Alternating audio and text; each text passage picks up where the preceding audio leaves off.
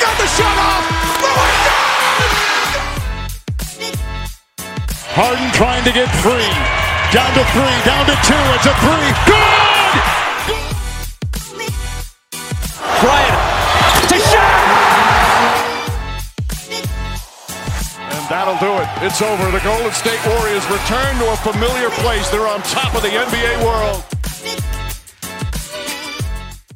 Muy buenas a todos y bienvenidos a un nuevo episodio de Hackashack. Ya hacía dos semanitas que no nos pasábamos por aquí, tocaba, tocaba cumplir, tocaba venir a hablar un poquito de, de NBA. Y vamos a ser una vez más solo dos. Volvemos a repetir Dani y yo, que está por aquí. Dani, ¿qué tal? ¿Qué tal? Muy buenas. Eh, sí. Ya, imaginaros lo que nos ha costado juntar dos como para juntar tres. O sea, es que yo creo que. O sea, las exigencias. Va, va, va, a, estar, va a estar complicado eh, este curso en Hackashack, por lo que estamos viendo. Llevamos 15 días sin grabar. Eh, íbamos a grabar la semana pasada, estaba todo parlamentado, pero al final hubo una serie de inconvenientes. De hecho, íbamos a estar los tres. Eh, y al final, pues lo atrasamos una semana y estamos dos. Son las cosas, las cosas de la NBA, las cosas de la vida adulta. Las cosas de Hackashack. Pero bueno, vamos a hablar tú y yo una vez más de, de lo que está siendo esta temporada NBA. Temporada interesante, además con la Copa recién, bueno, recién formado el cuadro, hablaremos de eso, yo creo que lo, podemos, lo primero que podemos comentar después de esta introducción. Y nada más, eh, bueno, perdonar que Pablo no, no esté, decirle a la gente que, bueno, que obviamente le encantaría estar aquí con nosotros, como siempre, pero bueno, tiene un horario muchísimo más apretado que nosotros, más largo también, y, y, se le complica, se le complica bastante estar eh, por aquí por, por Twitch con nosotros. A ver si algún día grabamos un episodio, aunque sea eh, fuera de cámaras, donde podamos coincidir los tres y se sube a, a plataformas que, que bueno. Espero que, que, sea más pronto que tarde. Eh, nos dice Michael por el chat que ya tenemos a la gente activa. Hoy vuelve Hakashak y vuelve Cam Thomas. Vamos. Michael, que es un, un, gran fan de Cam Thomas, ya lo ha comentado varias, varias veces, y luego nos dice, supongo que ya no sois de vuestros anteriores equipos y os habéis hecho seguidores de Minnesota o Orlando, ¿no? Bueno, Minnesota y Orlando, dos equipos de los que hablaremos hoy. Yo de mi equipo sigo siendo por lo menos, tú entiendo que también. También. Ya no estáis... También como iban en el episodio anterior, pero de... bueno, oye, a ver. Hablaremos luego, ¿no? De, lo, de esos Rockets. Sí. Que ya no van como un cohete. Guiño. Eh, nos dice Michael, ¿qué contratos han hecho? Es por saber si hay visos de que vuelva a haber dosis semanal de Hackashack. Hombre, sí. Ah, yo creo que la idea es que sea semana a semana, pero bueno. Hemos ido encontrando inconvenientes que salen de la noche a la mañana, prácticamente, ¿no? O sea, igual decidimos grabar mañana, por ejemplo, a la tarde ahí ponemos una hora y mañana por la mañana pues se nos cambian los planes y no podemos. Básicamente es lo que nos ha sucedido un poquito claro. en las últimas semanas y por eso pues hemos tardado al fin y al cabo dos semanas en, en estar por aquí. ¿Es así? Sí, sí, en realidad yo creo que, o sea, tampoco vamos tan ajustados, sino que simplemente tenemos cada uno un horario distinto. Entonces está uh -huh. la cosa jodida.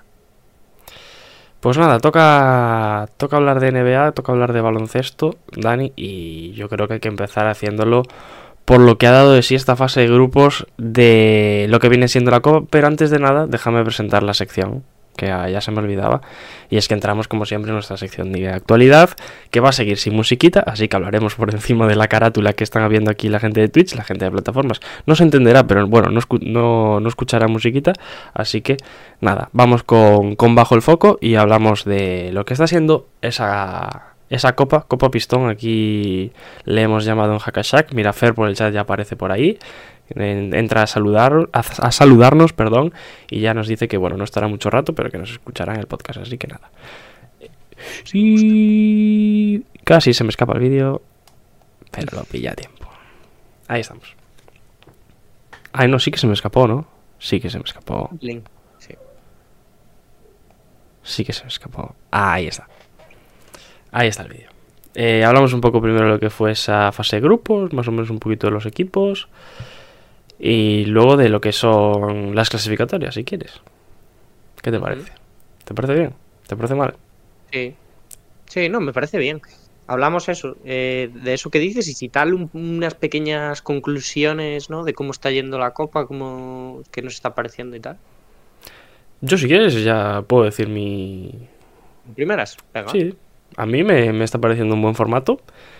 Eh, creo además que mm, nos está dando mucho baloncesto. No sé si se me entiende. Nos está dando competitividad, nos está dando partido esa, esa última jornada. De hecho, eh, voy a rescatar un comentario que nos hizo Josema por Twitter. Josema, que bueno, algunos no lo conoceréis porque se pasó por aquí ya hace unos cuantos añitos.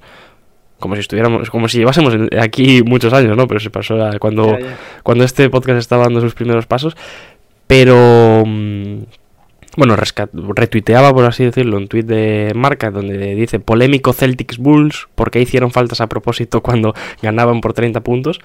Bueno, es esas cositas que vemos que está teniendo esta copa, ¿no? Que los equipos, para clasificarse, algunos, en este caso los Celtics, han tenido que tirar un poco de, de ciertas estrategias poco convencionales para conseguir asegurarse la clasificación, que han hecho faltas, bueno, a jugadores que habitualmente pues no están muy o no tienen muy buen acierto de- desde el tiro libre para así conseguir, bueno, tener posesiones más rápidas y, aumentar esa diferencia para finalmente eh, clasificarse, bueno, en este caso como primero, pero bueno, en- podían haberse eh, metido como, como segundos y estar peleando por ese golaveras con otros equipos. Entonces, bueno, al fin y al cabo nos ha dado cositas la copa que yo creo que han estado guays. Sí, yo creo que el- el gran tema realmente es eso que hablamos de, mm, de la diferencia de puntos, ¿no? Que hacen falta para pasar, que hay que hacer ya muchos cálculos y que era algo que de momento en la NBA no había que hacer hasta que no llegaba la última jornada y algunos equipos querían, ¿no? Mm, No, y- Hacer palanquita por aquí, palanquita por allá. Pero ahí yo creo que hay una gran noticia que es eh, la competitividad y un poco los escenarios, estos matemáticos que genera, que eso siempre está muy guay para especular y, y porque realmente, bueno, un equipo que como los Celtics, ¿no? Que tiene que ganar de 30 puntos o de no sé cuántos eran, ya no me acuerdo. em, pues es, eh, llega a ese duelo pues con una exigencia mayúscula y, luego yo creo que el, el otro tema es que de momento hemos tenido partidos que nos han hecho ver el lado bueno de eso, pero que es algo que igual hay que ajustar porque em, ¿qué pasará cuando haya dos equipos que les interesa la misma diferencia de puntos? ¿Sabes lo que te digo? Es decir, Eh, que uno esté clasificado como segundo y que el otro no, entonces, o sea, que esté clasificado que necesite ciertos puntos para quedar primero también y pasen los dos directamente, ¿sabes? Pues, pues eso puede ser un problema, porque ahí, como entran en juego no solo los propios equipos del grupo, sino que entran todos los del resto, ahí eso puede ser un problema a la larga. Eh, mientras estabas hablando sonreía porque bueno, se ha pasado Pablo por el chat y nos dice no estoy muerto, lo prometo. Se lo dice al chat. Y también Julius que nos dice un éxito la copa. Yo creo, creo que está un poco en sintonía con nosotros. Y dice que queda lo mejor. Es verdad, queda lo mejor. Quedan los, bueno, los partidos a vida o muerte y luego la final que además se jugará en territorio neutral en Las Vegas. Nos dice Julius también, por unos puntillos de la veras se han quedado fuera Orlando, Caps o Houston. Me da pena. Es verdad, es verdad. O sea, hay equipos que se han quedado por nada. O sea, por ejemplo, en, en el mismo grupo de los Celtics hay tres equipos que están con el mismo récord. 3-1 y están los tres en 7 puntos de diferencia. Más 27 para Boston, más 22 para Orlando y más 20 para Brooklyn. O sea, ha estado muy, muy igualado. Sí, sí. Yo creo que, eso, un poco, bueno, lo que parecía que iba a ser esta fase de grupos, que sí que ha sido muy competitiva. Em, luego es verdad que la nota negativa quizás es que, a pesar de que está siendo muy entretenida, de que la NBA sí que está haciendo mucho esfuerzo en que tenga su propia identidad, a mí, por ejemplo, lo de las pistas, eh, luego decimos un poco más, pero eso no tanto, pero por ejemplo los grafismos ¿no? de cada publicación de la NBA y tal, eso sí que está muy guay y sí que, pues, ostras, eh, es un toro distinto. Eh, pero la nota negativa es que no hay sorpresas, se podría decir, ¿no? O sea, las sorpresas que hay son comedidas. Es decir, eh, tenemos unos Pacers, pero los Pacers son sorpresa después de ver lo bien que van en temporada regular. Bueno, y realmente nos gusta que los Pacers estén ahí. Si tienen una pista que da asco verla, en, ¿sabes? Oye, Indiana, hablando de Indiana, eh, casi el 50% de las victorias que tiene en temporada han venido de esta copa, ¿eh? O sea, de los partidos que contaban para esta copa. Que, que también es curioso. Eh, yo estoy contigo, ¿eh? Ha habido pocas sorpresas. Es verdad que en los grupos quizás había dos, tres equipos, dos en la gran mayoría, que podían clasificarse y uno se ha tenido que quedar fuera. Y en general yo también creo que ha habido muy, muy pocas sorpresas.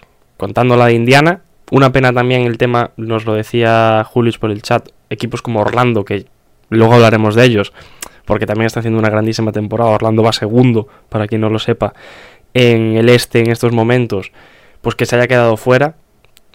Una pena porque estaban también realizando un grandísimo baloncesto.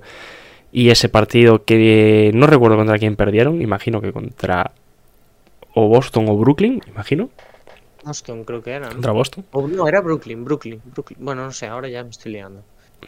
pues que, que se hayan quedado fuera por ello, pero, pero bueno, nos quedan también unas eliminatorias entre equipos en general top y que también nos van a, a mostrar quizás unos enfrentamientos que a la postre podemos ver en playoffs y es casi como una ronda 1, ¿no? De lo que podemos ver luego en, en seis meses prácticamente.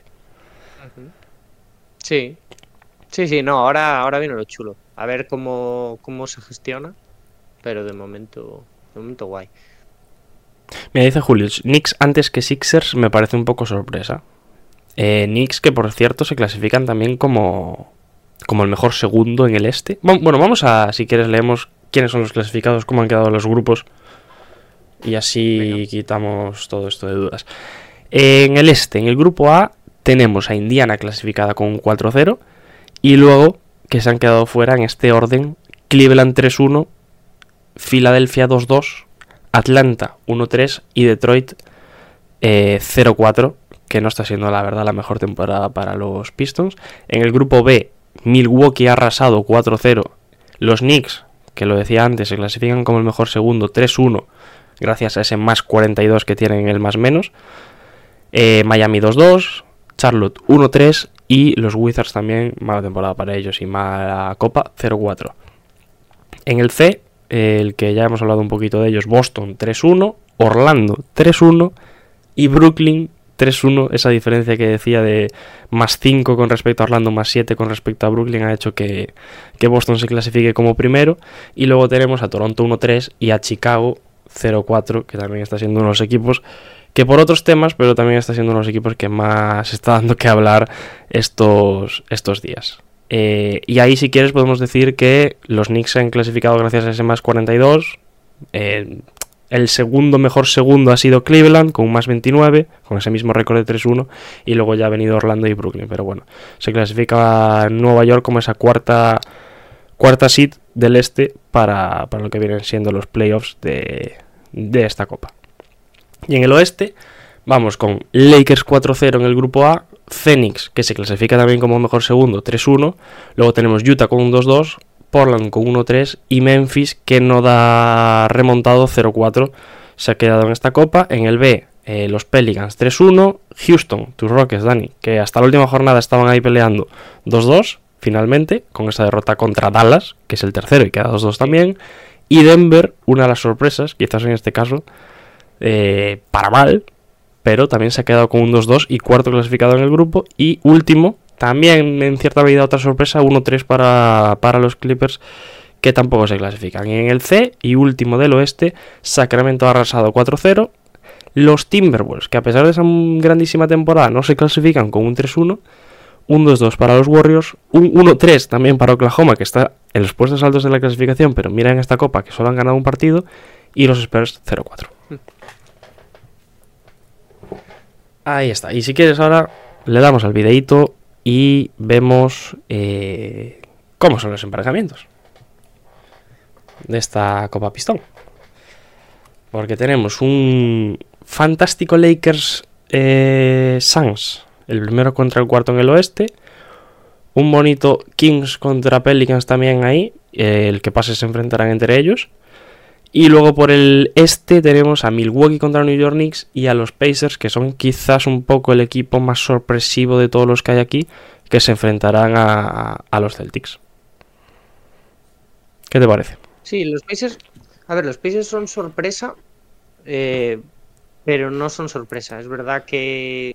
O sea, están haciendo una, un temporadón, pero ahora últimamente le han llegado las derrotas, ¿no? O sea, si nos ponemos ahora a hacer cálculos, pues decimos. Es el equipo, es uno de los equipos de los que hay ahí que en peor racha viene de estos. eh, básicamente porque han decidido, yo creo que tocar muchas cosas en cuanto a quinteto y rotación que igual no había que tocar, pero bueno, eso es cosa de Carlisle ya.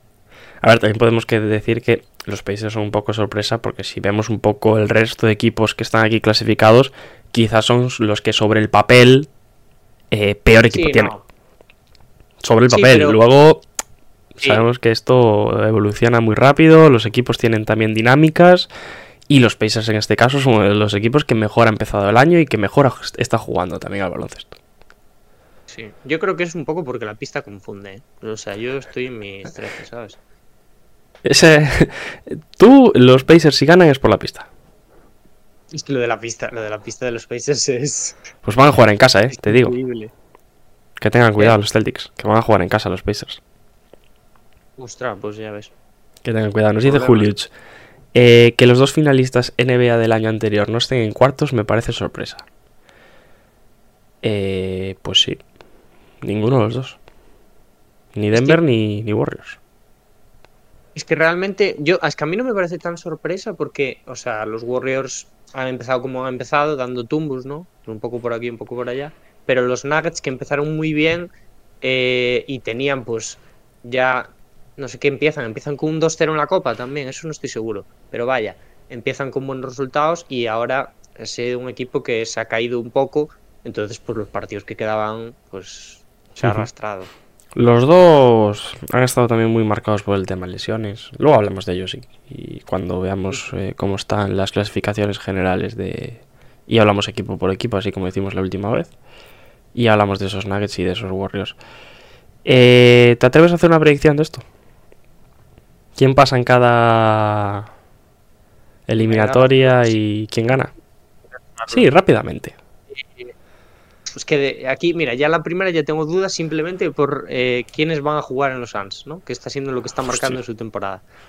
Eh, Si juegan Booker y Durant, que no traigo datos, eh, así de desordenados hoy, después de 15 días no traigo datos, pero lo he visto eh, en los últimos días. Si juegan Booker y Durant, es casi 100% seguro que el equipo gana. Si juega Durant y Bill o Booker y Bill, la cosa no tira para arriba. Entonces, eh, yo voy a apostar por los Suns aquí, voy a confiar un poco en la salud. Eh, en la siguiente, Kings Pelicans, te voy a decir Pelicans, venga. Vamos a, a apostar por Zion e Ingram. Eh, luego, Bucks Knicks, yo veo aquí campanada de Knicks también. Por lo que sea, Y- dices los Knicks, ¿no? Sí, por lo que sea. Es tu predicción, ya- creo, ¿no? Sí, era mi predicción. Por no emocionarme demasiado, aquí ya te digo, los Celtics, eh, que se cargan a, a los Pacers que de momento estaban invictos en la competición. Pues mira, yo te voy a copiar el oeste, la verdad. Yo me quedo también con Phoenix Suns y con New Orleans Pelicans, ya sabéis, pasará todo lo contrario a lo que acabamos de decir. Y en el este voy a decir que pasan los New York Knicks e Indiana Pacers. Venga, bien, me gusta, me gusta, me gusta esa apuesta. Y campeón para mí, mi predicción es Phoenix, pero te digo que lo va a ganar New Orleans. Venga. Sería, a mí me gustaría que lo ganasen los Pelicans, ¿eh? Estoy últimamente muy a tope con los Pelicans, ¿eh? De hecho, mi quinteto ideal viene cargado de, de jugadores de los Pelicans. Es una pena que los Pelicans molen tanto unas semanas para después volver a a la no sé. Es una pena que Zion Williamson se vaya a lesionar en dos días. Esperemos que no. ¿Tú, campeón? ¿Dijiste? O sí, sigo con los Knicks. Sí, es con Ahora los ya. A tope, ¿no? Ahora ya. Sí. Vale. Pues si quieres, vamos a ver un poco cómo está la liga en general y hablamos de cada equipo un poquito. Y nos despachamos. Empezamos por el oeste, venga. Ya que es el que sale en pantalla.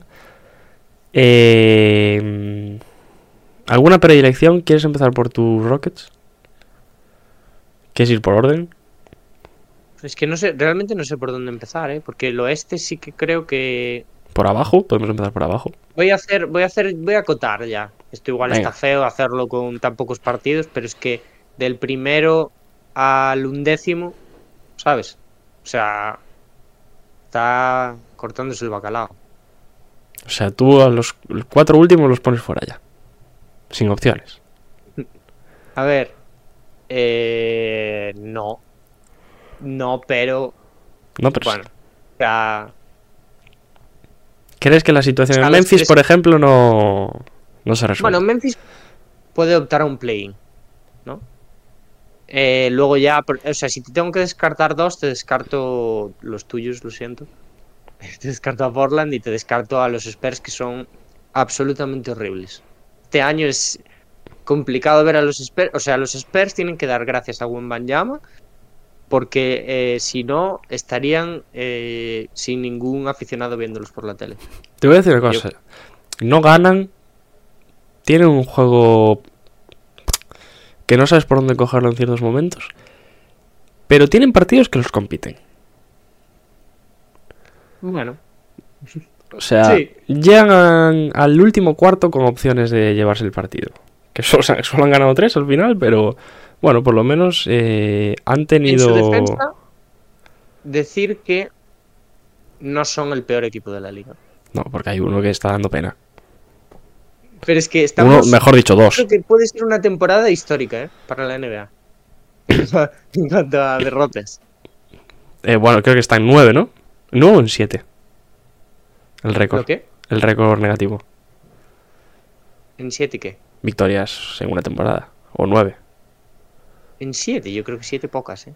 Igual en nueve. A mí me suena nueve, no sé por qué. Y venimos aquí sin datos. 9.73 no me suena. Al contrario, justo. Em, nada, pues si quieres, eh, ya que tocamos un poco por aquí, empezamos por arriba, ¿no?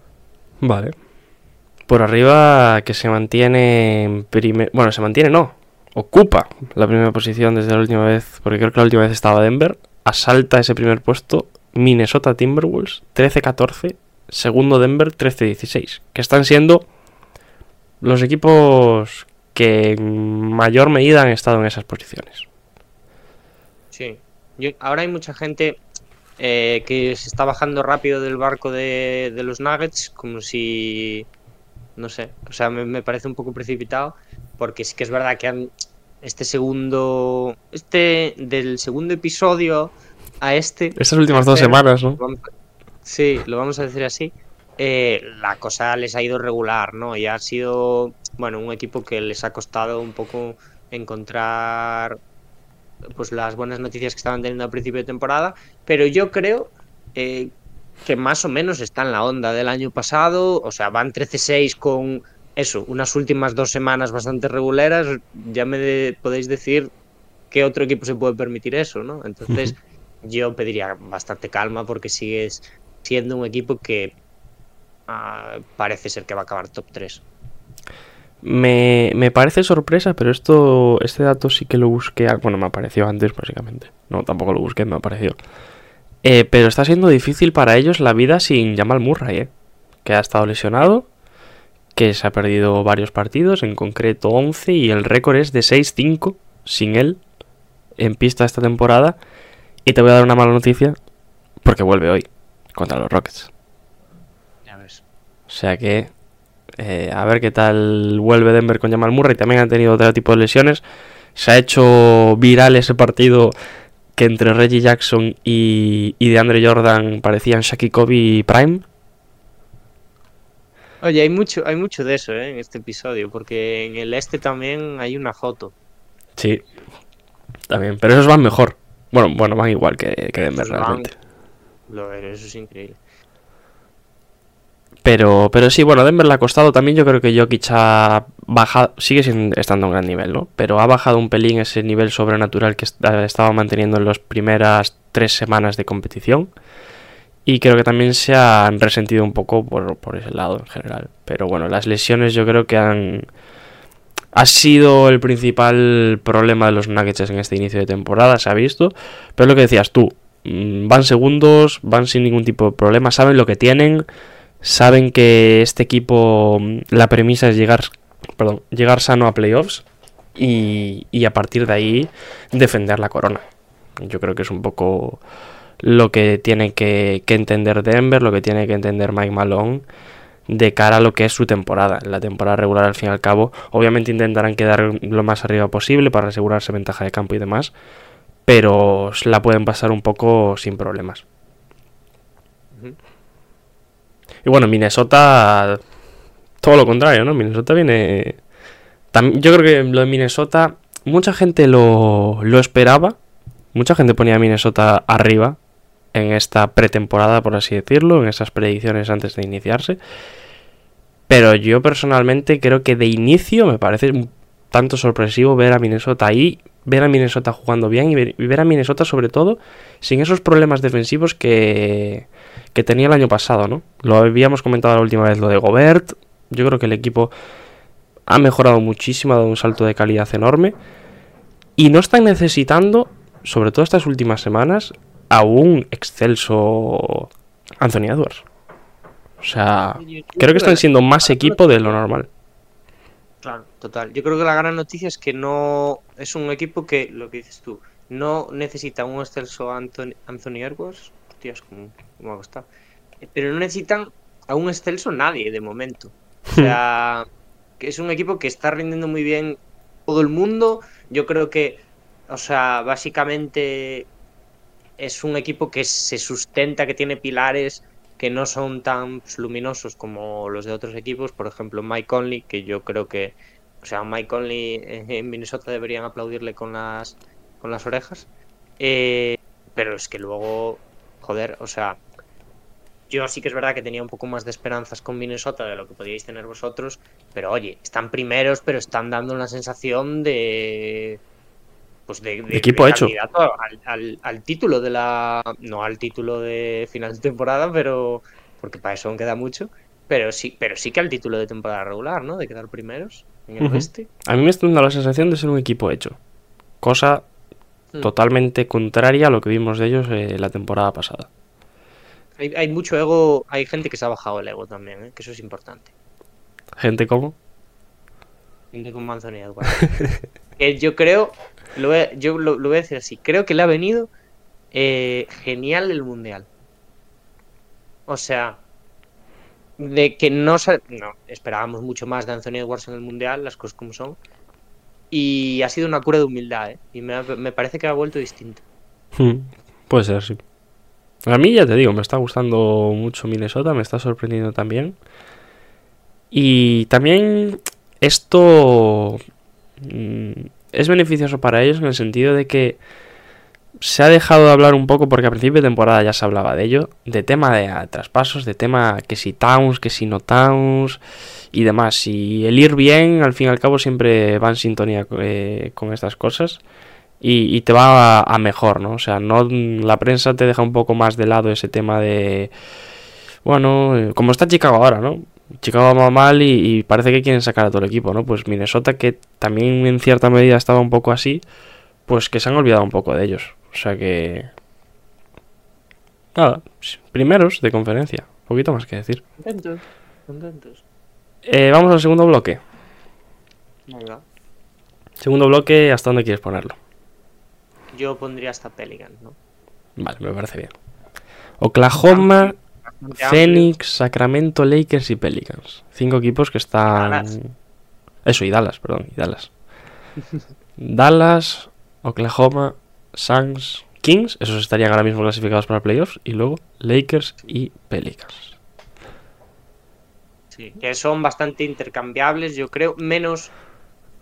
Y, y aquí igual sorprendo con el puesto que digo, pero yo creo que menos Oklahoma, que de momento es el que mejores sensaciones me ha dejado de todos estos de más regulares, de los partidos que ha perdido, al final tiene los mismos partidos perdidos que, que Dallas y demás, pero sí que me ha dado la sensación de que en esos partidos perdidos se ha competido mucho más que, que los de Doncic, ¿sabes? Entonces, eh, puede ser que se acaben cayendo más, pero de momento mmm, me, dan, me dan más confianza los Thunder que los Pelicans, ¿sabes? O que los Kings. Y Dallas, por ejemplo, para ir por orden también un poco de, de más a menos en la temporada, aunque sí. es verdad que estamos en las primeras semanas, ¿no? Y en los primeros meses, pero eh, no sé ese inicio que, que, tuvieron en el que iban primeros de, de, la conferencia, ganando prácticamente todos los partidos. Ahora ya, bueno, pues las sensaciones son un poco, un poco distintas. Oklahoma, yo estoy contigo. Oklahoma a mí me está pareciendo de este bloque el equipo más regular de todos. El equipo que menos ha cambiado también quizás de, de partido a partido de todos. Yo creo que tienen un plan, se, adhieren a él, saben creo que les ha venido muy bien también esa experiencia el año pasado ya en playoffs. O sea que yo creo que Oklahoma ha dejado buenas sensaciones. Eh, y luego Phoenix. Los Suns, que es lo que decíamos antes eh, cuando hablábamos de ellos en la Copa. Eh, unos partidos está solo Booker, unos partidos está Durant, Durant Booker, Bradley Bill, que yo creo que todavía no acaba de aterrizar todavía en Phoenix porque prácticamente no lo hemos visto. Entonces yo no sé muy bien qué opinar todavía de, de los Suns, la verdad. O sea, está siendo muy intermitente. Al principio no teníamos a Booker, teníamos a Bill y a Durant.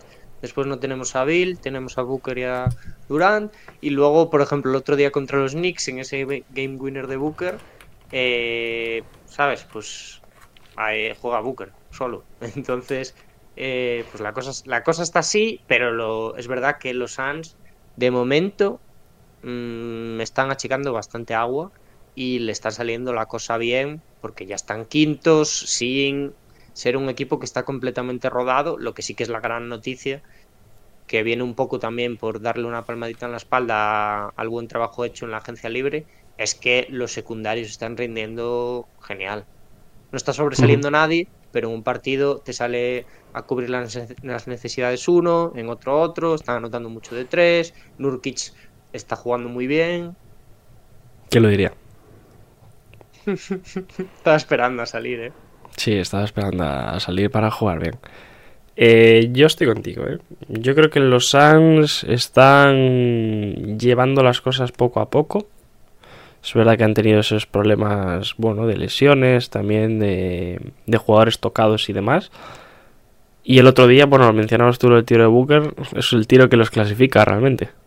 Prácticamente. Es el tiro que les clasifica para, para los cuartos, por así decirlo, de, de la Copa. Que vi un poco el vídeo de cómo lo celebraron. Yo creo que hay sintonía también en ese vestuario, cosa que también se miraba un poco con lupa. Así que nada, yo creo que Fénix eh, podremos empezar a evaluarlos al 100% cuando veamos al equipo al completo, ¿no?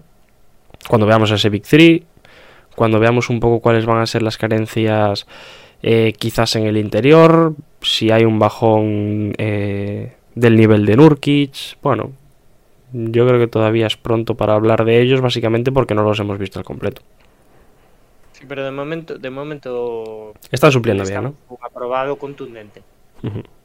Sacramento, otro equipo que mantiene un poco la tendencia de la temporada pasada.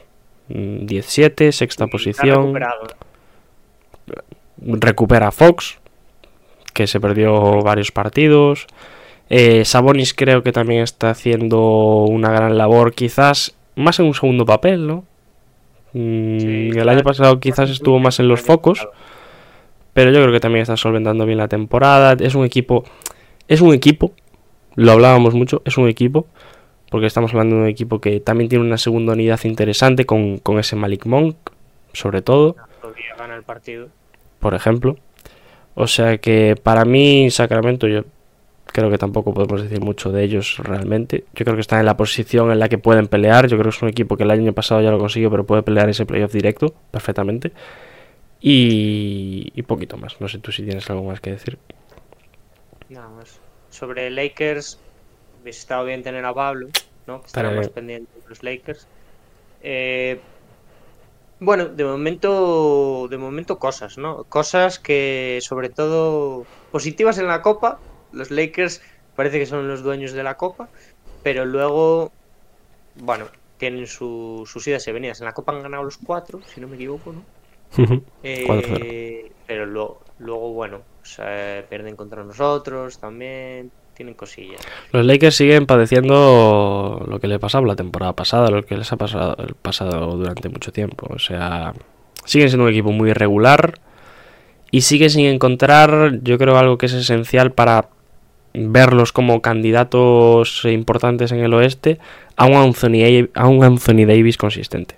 O sea, es... Davis está siendo... Mira que el año pasado nos prometió en temporada regular que nos dijo, bueno, estoy de vuelta, estoy aquí para ganar partidos y tal, pero este año nosotros lo decimos siempre, o sea, ya sabéis que somos los primeros críticos con LeBron, pero LeBron este año se está echando el equipo bastante a, la espalda. Y sorprendentemente también. ¿eh? Yo creo que podría ser el año, porque el año pasado ya se lo echó un poco, ¿no? A final de temporada también, sobre todo con la lesión de Davis. Pero creo que podría ser el año ya de, de Davis de dar ese paso adelante, ¿no? De convertirse en capitán general del equipo de verdad, a partir de bueno, lo que vimos en playoff, ¿no? A partir de esa defensa y luego ser una máquina de anotación en ataque. Pero lo estamos viendo un día sí, un día no. Y ese es el problema. Ah, se apaga muy rápido Davis. O sea, cuando está encendido es de los mejores de la liga, pero tiene el interruptor muy, muy fácil. ¿sabes? Sí. Le el interruptor. Y no solo eso. También le está pasando en los propios partidos, ¿no? De un partido para otro. O sea, ¿cuántos partidos hemos visto de Anthony Davis que ha jugado muy bien la primera parte o el primer cuarto? Y a los dos minutos es un jugador totalmente distinto, no sé. Es muy. Es un caso raro para un jugador que debería ser eh, la estrella, bueno, la estrella principal o la segunda estrella, pero bueno. El jugador franquicia, aunque le tenga al lado a LeBron, lo sigue siendo también. ahora le tendría que pasar el relevo. Claramente. Claro. Davis no está programado.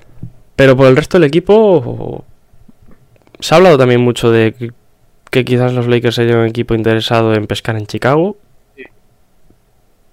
Pero bueno, yo de momento sigo viendo una plantilla amplia. Eh, está viendo una decepción, ¿no? Los Lakers que también están pasando muy por encima de esto.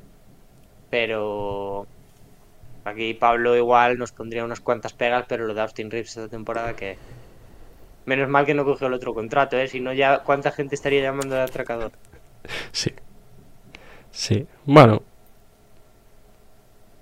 Yo. Ah, quiero darle tiempo a Austin Reeves. Creo también que les hace falta encontrarle el rol.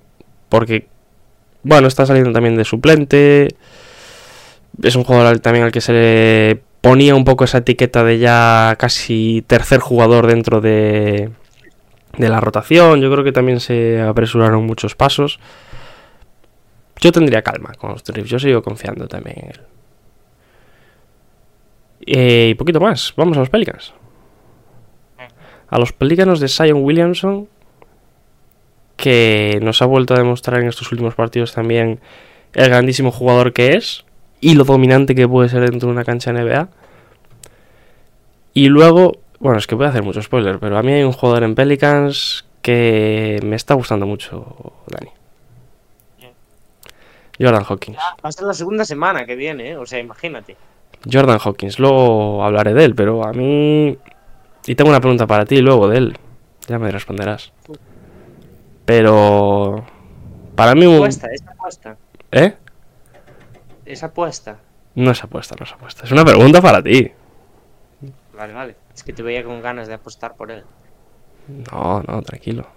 Pero bueno, ¿qué tienes que decir de Pelicans? A ver, eh, es que con Pelicans yo creo que nos venimos arriba muy rápido de manera general, porque van casi 50%. Eh, es verdad que dejan muy buenas sensaciones, pero te despistas una semana, ¿sabes? Y te pierden todos los partidos. Yo necesito una muestra de Pelicans más grande que 20 partidos, ¿sabes? Y hmm. después ya te digo, pues va a ser un equipo que va a apretar los dientes en playoffs, pero es que eso lo pensamos todos los años eh, y siempre se acaban cayendo. Eh, yo ojalá que sí, porque me lo paso pipa viendo a los Pelicans y a mí Ingram me encanta y creo que sigo confiando muchísimo en Zion. Entonces, si realmente le apetece, como hemos visto estos días, pues va a ser portada del episodio, ¿sabes? Si no, el equipo se cae un poco. A mí es un equipo ya. Bueno, estoy en tu línea. Pero me parece y sigo sin ver entre, por así decirlo, los cabecillas, una cohesión clara. Ya. Sigo. O sea, lado, ¿no? Creo que nunca hemos tenido. Bueno, cada uno por su lado. Y que tam- creo que en ningún momento hemos tenido a, a McCallum, a, a- a Williamson, a, a Brandon Ingram. Todos a su mejor nivel a la vez. O sea, es una cosa que me queda por ver y es una cosa que me gustaría saber si es porque cada uno individualmente, bueno, pasa por sus procesos en la temporada y hay una semana que está mejor, otra peor, o si es por pura cohesión de los tres, por así decirlo. Si no pueden estar los tres juntos en pista y los tres a la vez sacar el máximo nivel. No sé si se me entiende. Es que me realmente me parecen bastante complementarios, ¿no? Porque McCollum ni siquiera es un organizador, aunque a veces haga esa labor más en el rol en el que está ahora, pero Ingram sí que asume muchas más veces esa función y Zion, ¿sabes? No juega por la zona en la que juega Ingram. Entonces, yo creo que los tres casan bastante bien, Sí, pero estoy de acuerdo en que de momento, aunque no hayamos visto el nivel de los tres, mm, el de los dos, ¿no? El de los dos que nos interesa, tampoco los hemos visto al máximo.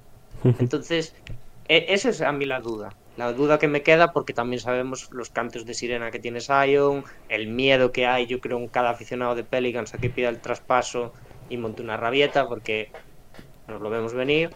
Entonces, eh, sí, yo creo que necesitan una muestra de lo que pueden ser capaces juntos para, joder, para decir, oye, igual aquí tenemos equipo para, para hacer algo más. hombre, equipo para hacer algo más tienen seguro. Sí, Seguro yo- y además han ido adjuntando piezas poco a poco para ir tapando esas carencias que quizás tenía el equipo. Todavía les falta. de forma interesante e inteligente. E inteligente, creo, exacto. Están yendo a por lo típico. Están yendo un- mm, por lo que necesitan también, pero encontrando jugadores de esos que se, se les están sumando a la causa. Y yo creo que también es importante. Eh, tus Houston Rockets, Dani. A ver, es un desastre, quiero decir. Dos No, no, no. El último episodio. Yo Bueno, estoy diciendo que es sea un creo, desastre. que creo que los partidos que hemos perdido, joder, o sea, no me quiero excusar, no me quiero excusar en que los podíamos haber ganado, pero los podíamos haber ganado. Bajó el eh, suflé un poco, ¿eh? El de, el de, el de Lakers, por ejemplo, ¿sabes? O sea, o sea, ¿cómo perdemos ese partido? Eso es una putada. Pero eh, que yo, ganamos o, o perdamos, yo sigo viendo bien al equipo, ¿no? Después puede ser que no entremos y, y qué tal, porque, bueno, al final hay muchísima competencia, están los Warriors fuera, o sea que ya me dirás tú. Eh, pero pero mientras sigan jugando así, con sus más y sus menos, van a tener pocos reproches a final de temporada. Eh, unos, unos más que otros. Sobre todo yo creo que el, el- el- el- la gran pega es que Jalen Green está siendo un jugador de flashes solamente. O sea, lo hemos visto en tres partidos que de- decimos, este tío eh, es cara de franquicia, pero en otros decimos es que no sé si saldrá de sexto hombre en otro lado, ¿sabes? Entonces, ese es el gran problema, porque luego tenemos que yo creo que Van Vliet ha caído de pie, que yo creo que Dylan Brooks, o sea, es probablemente, eh, si hablamos de jugadores secundarios, quizás el que mejor está rindiendo en toda la temporada, eh, porque está siendo una locura. Eh, y luego Sengun, que la candidatura de Sengun para el All-Star, ahí está. Yo sigo, sigo en mis 13, ¿sabes? Tú hoy Va a acabas ser, va a ser tema de récord, ¿eh? O sea, yo creo que no va a depender tanto de los Sengun como de si los Rockets están al 50% cuando lleguemos a, a diciembre. Es cuando empiezan las votaciones. Tú eres consciente que has tenido suerte hoy, ¿no? De estar ¿Qué? conmigo, porque llega a estar Pablo aquí cuando dices lo de Jalen Green. Ya. Pero ¿sabes lo que pasa? ¿Sabes lo que creo? Que Pablo no ha venido la semana en la que los Rockets estaban muy bien. No ha venido en la que están regular tirando a mal. Pero va a venir en la que estén fatal. Estoy completamente seguro. Bueno, yo sabes lo que sacaría de este inicio de temporada. Y es eh, el hecho de que. Bueno, en esa agencia libre mucha gente se llevó las manos a la cabeza por un poco lo que fichaban los Rockets, de cómo lo hacían, de que quizás, mm, no sé, podía tapar la, la evolución de algunos de sus propios jugadores, o bueno, no estaban, no estaban convencidos, ¿no? Gente de los Rockets, gente también aficionada en general de la NBA. Y yo creo que este inicio ha demostrado que el equipo puede ser competitivo y que puede pelear ese play-in. Luego las cosas pueden evolucionar como pueden evolucionar. O sea, porque aquí las cosas cambian muy rápidamente. Pero yo creo que es un inicio de temporada esperanzador después de estar dos años ahí abajo.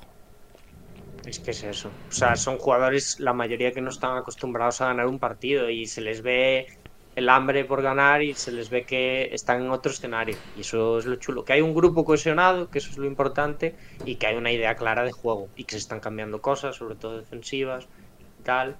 Y que parece ser también que fue buena idea no ir a por Harden. Hasta ahí me quedo. ¡Epa! No me la esperaba esa, eh. No me esperaba yo que tiras ese. Pero bueno.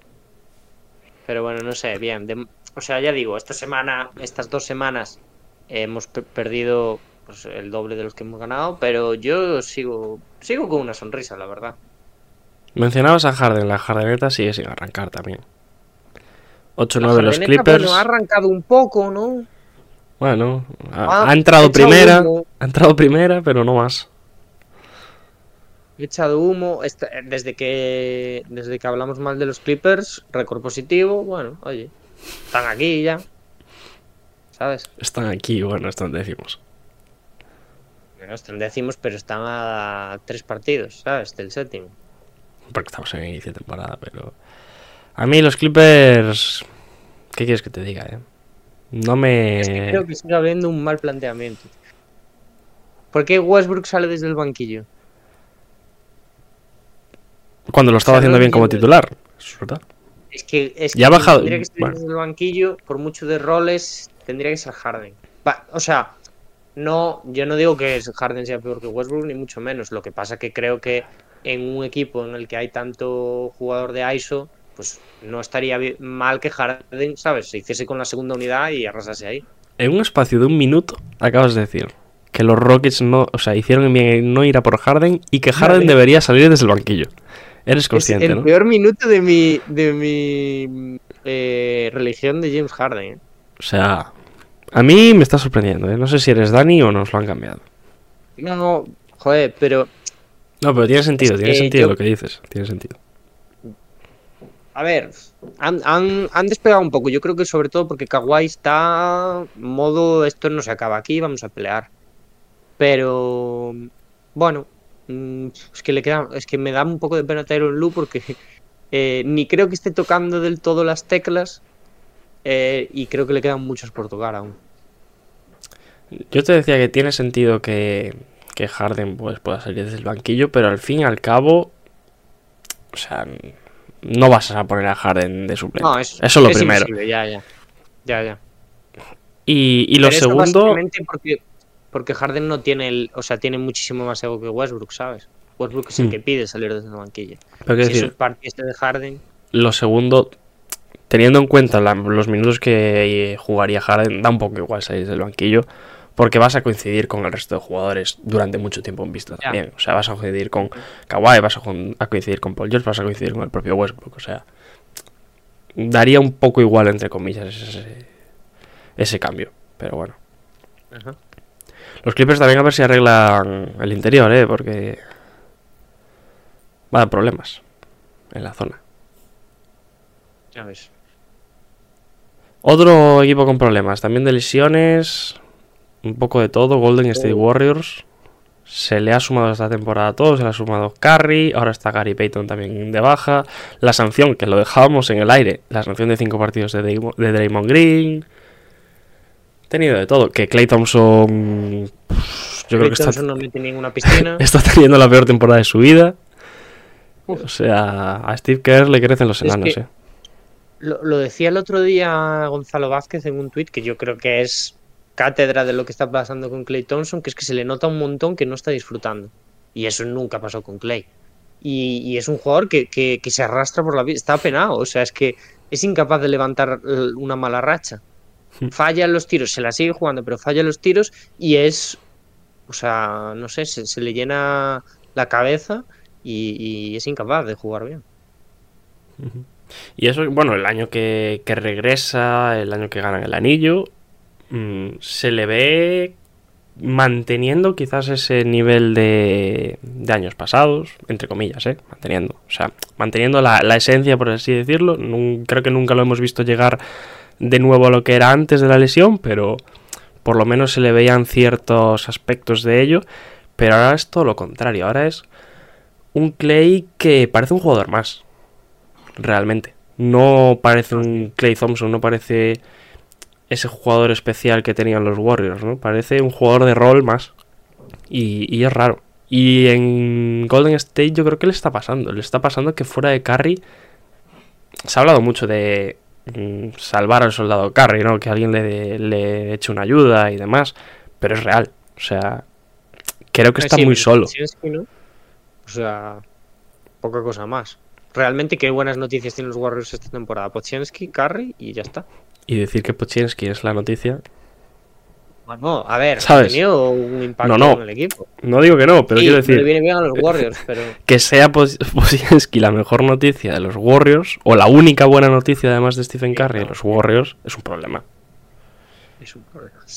Es un gran problema. Yo no sé si, si ahora salió una información de que, eh, ya no sé si esto viene por, por el nivel de los Warriors o de qué, pero ha salido una información de que Kerr para el año se va a apartar ya, ¿no? Del, del Team USA. Es verdad. Bueno, salió ya hace un buen tiempo, ¿no? ¿Sí? No sé. Digo, ¿Cuánto es un buen tiempo? unas semanitas. ¿Semanitas? Ah, yo pensaba que semanita, ¿eh? Bueno, pues semanita, Igual es venga. que me llega tarde la Te información. lo dejo en semanita. A mí es que me llega el móvil, ¿sabes? Me llama Steve. Sí. Me dice, lo voy a dejar. Eh, Yo le dije, pues nada, Estoy rayado, estoy rayado, bro. a descansar, tío. ¿Sabes? Eh, y luego nos vamos a los cuatro de cola. Tú antes dijiste tres, yo te sumo cuatro. Sí, bueno. Porque yo es en que no quería Utah- darle un palazo a Utah, pero Los Utah cuatro de flor de día, ¿eh? Flor de Flor de día. día. Eh, Utah Jazz, Portland Trail Blazers, Memphis Grizzlies y San Antonio Spurs. Empezamos por Memphis, que creo que es el que más opciones sobre el papel sigue teniendo a pesar de ser el decimocuarto de poder pelear ese play-in, el que mejor equipo tiene en teoría, al que le falta ya Morant, que ya Smart también. Smart lesionado, eh, sumamos que Steven Adams, el, el prácticamente único pivot del equipo, se lesionó a las primeras de cambio. O sea, no llegó a empezar la temporada, creo recordar, ni jugar ningún partido. No, no. O sea, es un equipo que debe- y además en lo que debería estar fundamentado, fundamentado que es Jarin Jackson, por ejemplo, y, y Desmond Bain, pues tampoco Yarin no está teniendo ni mucho menos una temporada ni similar ni se acerca a lo que fue la temporada pasada como jugador defensivo del año. Y Desmond Bain también se está teniendo sus más y sus menos. O sea que el equipo lo está sustentando, te digo quién. Santi Aldama, ¿eh? Sí, no, eso sí. O sea, O sea, no lo está sustentando, pero es, es o Pie- sea, el, pieza el clave. único brote verde de este año. O sea, eh, es exagerado lo mal que le está yendo a Memphis, porque, bueno, lo, o sea, los trajimos, si os acordáis, los trajimos y dijimos, a ver, les está yendo como el culo. No les va a seguir yendo tan mal, pues les está yendo igual de mal. O sea, es una cosa. ganaron dos partidos, ya creo. Sí, sí, en el último llevaban dos victorias. O sea, Es que, la diferencia es que no van últimos, porque hay alguien que lo está haciendo peor. claro, porque hay alguien que se empeña en perder más, pero no porque ganen ellos más. Pero. Pero está siendo. Y bueno, el- lo que se ha visto también, ¿no? De. Que parece que el equipo está batido también. O sea, lo- el vídeo de Smart, por ejemplo, que se ha hecho viral pegando una arenga al equipo en el banquillo y diciéndole que. Básicamente que están en la mierda realmente. Que hay que levantar esto. Y da la sensación de que no hay mimbres para hacerlo. Yo creo que, bueno, es que lo de Smart es durísimo. O sea, pasar de un contender seguro de un casi eh, anillo en estos años, que este año parecía también que era ya la apuesta definitiva a uno de los peores equipos de la liga, o sea, yo creo que Smart tiene que estar. mm, Sabemos que es alguien que cuesta mucho derribar anímicamente, pero joder, o sea, tiene que. Yo siento mucha pena por él, ¿eh? Que yo tengo mis más y mis menos con Smart siempre, pero. Y luego eso, lo que dices tú, que yo candidato también todos los años a mejor entrenador del año, porque su equipo siempre acababa entre el top 4, como es Jenkins, eh, no, no es capaz. O sea, no hay, no hay manera de, de corregir este equipo. Está, pues eso, yo creo que dando muchas más responsabilidades al Dama, o quizás no tanto dando como al Dama cogiendo, pero... Es verdad que te falta sí, tu estrella, ¿no? Lo veo mal. Que muchos equipos están basados estrella, en su pero estrella, pero... no se excusa tampoco. Exacto, exacto. O sea, O sea, y te puede ir mal porque te falta tu estrella, pero es que no te está yendo mal. Es que estás por debajo de Portland y de Utah. Sí, y además... A ver, estamos hablando de un equipo que el año pasado se decía que jugaba mejor sin Yamorant. No, Claro, y que tiene, bueno, y que le está pagando una millonada desde hace poco a Desmond Bain. O sea, que el dinero que está cobrando. Bueno, no sé si lo está cobrando. bueno, igual no entró. Creo Claro, un- Pero lo que va a cobrar Desmond Bain. Es que es prohibitivo, ¿eh? Desmond Bain también está siendo un jugador, se lo decías antes a Jalen Green. Quizá de flashes no es la palabra, pero en esencia lo que significa de flashes, yo creo que también lo está siendo. O sea, Bain está siendo un jugador de partidos concretos. No le veo capaz de tener esa continuidad. Y más ahora, ¿no? Tanto él como Yarin, que deberían ser un poco los que cogiesen el testigo en los partidos que no estuviese ya Morante por la sanción. No lo están haciendo. Y no se les ve con esa capacidad de liderazgo tampoco para hacerlo. Que yo creo que es el problema A mí principal. me, me- me da un poco de miedo que sea este el año en el que se dinamite el proyecto, porque yo creo que sería un error, básicamente porque, o sea, me parece, ya digo, a largo plazo insostenible que los jugadores que hay en Memphis estén a- sobre estas posiciones. Es que no tiene sentido. Pero no lo sé. Yo creo que lo de que decimos siempre, cuando vuelva ya Morant, el equipo va a ir para arriba 100%, 100% porque es un All NBA al final y esto va como va. Em, pero claro, el problema es cuando llegue ya Morant, ¿hasta dónde vas a ir para arriba, no? Porque ¿qué? Un décimo puesto y después pegarte en el play-in. Y a ver si mejoran de verdad. O sea, ¿cuánto va a mejorar la presencia de Jamorant? Sí, como O sea- para cargarse a un Warriors, yo qué sé. No, o sea, no solo eso, sino ahí. para ir, o sea, es también difícil cambiar estas dinámicas y con la llegada de un simple jugador yo creo que también tampoco se va a hacer, ¿no? O sea, n- Jaren Jackson no va a pasar de la noche a la mañana a volver a ser el jugador defensivo del año solo porque ya Morant llegue al equipo. ¿Sabes lo que te quiero decir? Entonces, yo creo que le va a costar y, y es más cosa de, de equipo que de, al fin y al cabo, que también de jugadores. Pero nos miran y, y se, le, se le ha juntado todo, es que lo dice Michael. Eh, los tres titulares, Jamorant, Adams, Smart, Kennard, Tillman, Clark. O sea, un inicio de temporada donde te pasa de todo. Has tenido mala suerte, pero a pesar de esa mala Pero suerte, yo creo que sí, sin ser excusa. Claro, no es excusa porque tienes equipo para estar más arriba de Portland, más arriba de Utah. Y cerca de ver, Warriors, el oeste, al fin y al cabo. hay que decir que el oeste está muy abierto. Y que, que ya, o sea, está muy, muy abierto de momento. O sea, está muy caro ganar un partido en el oeste. Pero vamos a ver. Es que ganar cuatro solo. Joder. Ya, Sí. ahora cuando vayamos al este, eh, seguimos echando risas. Porque. Bueno, esto no es tanto rir. A mí es que me parece muy dramático esto. Pero en el, en el este hay más risas. Pero antes de irnos al oeste, cuéntanos de. De Portland. Sí. Bueno, mm, yo, yo sinceramente un poco lo que me esperaba en este inicio de temporada. Eh, del equipo que le falta todavía muchísimo por hacer. Es un equipo que muy a pesar no jugamos, por así decirlo, a nada. Yo creo que no hay una idea clara. O sea, es prácticamente eh, a ver quién nos saca las castañas del fuego hoy. A veces es Jeremy Grant, a veces, sobre todo los primeros partidos, Sobre todo Jeremy Grant, sí. que también tiene tela que tenga que ser Jeremy Grant, ¿no? Porque, bueno, vale que es, eh, de momento, sigue siendo el mejor jugador del equipo. ¿No? Pero ni mucho menos es el que te esperas que tenga que serlo a la larga. Yo creo que nos esperábamos quizás. Y es un- el mejor jugador realmente, porque Hombre. vamos a ver. O sea, Scott los- Henderson hay- lleva un. día hay que abrir el melón lleva de porque dos ahora ya- días. Ahora ya, como el año pasado Ayton dio pena a final de temporada y como que es así timidín y tal, nadie se... Ya parece que Ayton, va, se pas- pasamos de él, ¿no? Pero es que lo de Ayton... Ayton está, yo o sea, está manteniendo un poco la línea que le veíamos en Phoenix. O sea, sin esas ganas de. Sin ganas de triunfar, realmente. Sin esas ganas de. O sea, y tiene balones, ¿eh? O sea, porque al principio de temporada sí que es verdad que se contaba muchísimo menos con él, tenía muchos menos partidos por partido. Pero ahora se, está, se le está apoyando y demás.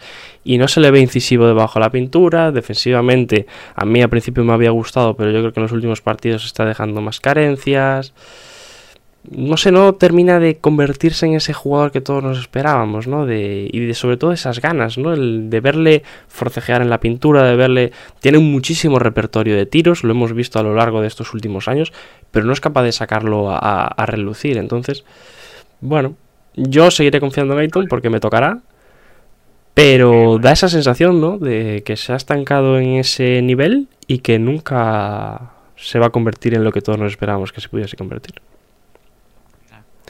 Y luego Scott Henderson, Sí, eso es lo que te iba a decir. que yo creo que está siguiendo un poco la línea que le siguió el año pasado Shandon Sharp, ¿no? De esas ansias, quizás, de esos nervios de principio de temporada, de querer demostrar, sobre todo porque es un pick 2, sobre todo también porque se ha hablado mucho de él, de que quizás en otro tipo de draft podría haber sido número uno con facilidad, que al final fue 3, ¿no? Pero en las vueltas que da la vida, pero... eh, no sé, yo le veo muy eléctrico, muy, ¿no? Con ese ansia de, de querer acabar las jugadas con, cuanto antes, quizás le, le falta un poquito más de calma, también el tiro, ¿no? Que poco a poco irá cogiendo, pues siendo más seguro, más, más regular en el tiro, sobre todo a larga distancia, pero lo que son los detalles los sigue dejando. Yo creo que es un poco lo que nos, lo que nos estamos quedando con él en Portland. También se le está viendo un buen generador, no solo para sí mismo, sino también para sus compañeros.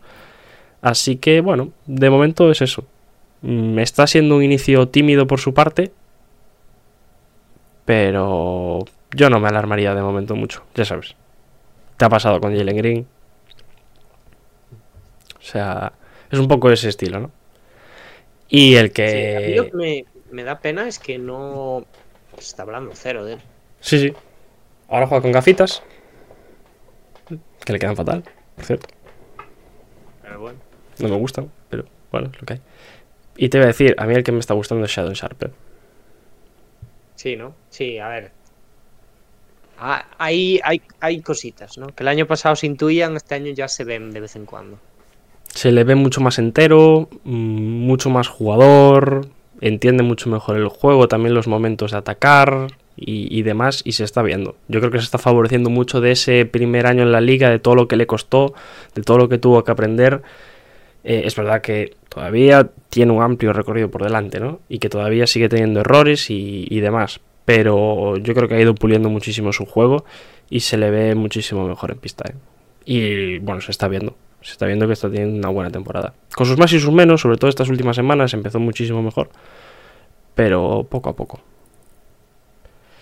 Y nada, decimoterceros, al fin y al cabo. A pesar de que Y nada, parece, El único... ¿Sí, a pesar de que parece que va todo bien, por la cola casi. El único equipo que no hemos nombrado, porque hemos nombrado todos y cada uno de los equipos, son los Jazz.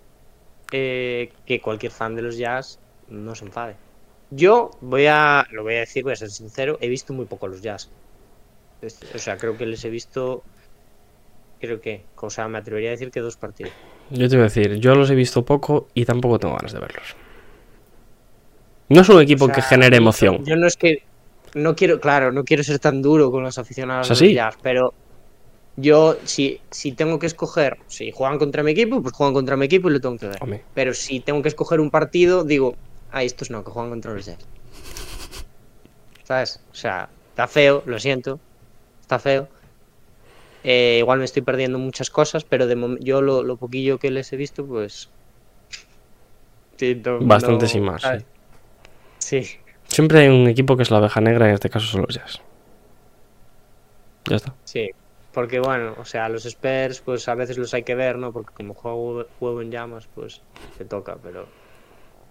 ¿Qué te parece el inicio de Wembanyama ya para cerrar este, esta conferencia Vaya, oeste? vaya coña, eh, o sea, este tío está borracho perdido. Yo creo que la fama le está afectando. Eh, sinceramente, creo que bastante, bastante, bastante regulero en su juego. Ya digo, eh, por momentos parece, o sea, da la sensación de que va a ser generacional totalmente, que era algo que yo incluso tenía dudas, ¿no? De que me demostrara por momentos eso. Pero en, en conjunto, muy regular, eh, un jugador que está asumiendo demasiado en todas las facetas del juego. Sobre, bueno, lo del tiro de tres ya me quedo corto con los datos que han salido estos últimos días, pero es que me parece gravísimo. Eh, pero oye, ah, bueno, lo peor, es verdad, perdón, lo peor de estas dos semanas, lo del nombre. Lo de lo de quejarse de que le pusieran mal el nombre y si había que despedir a alguien.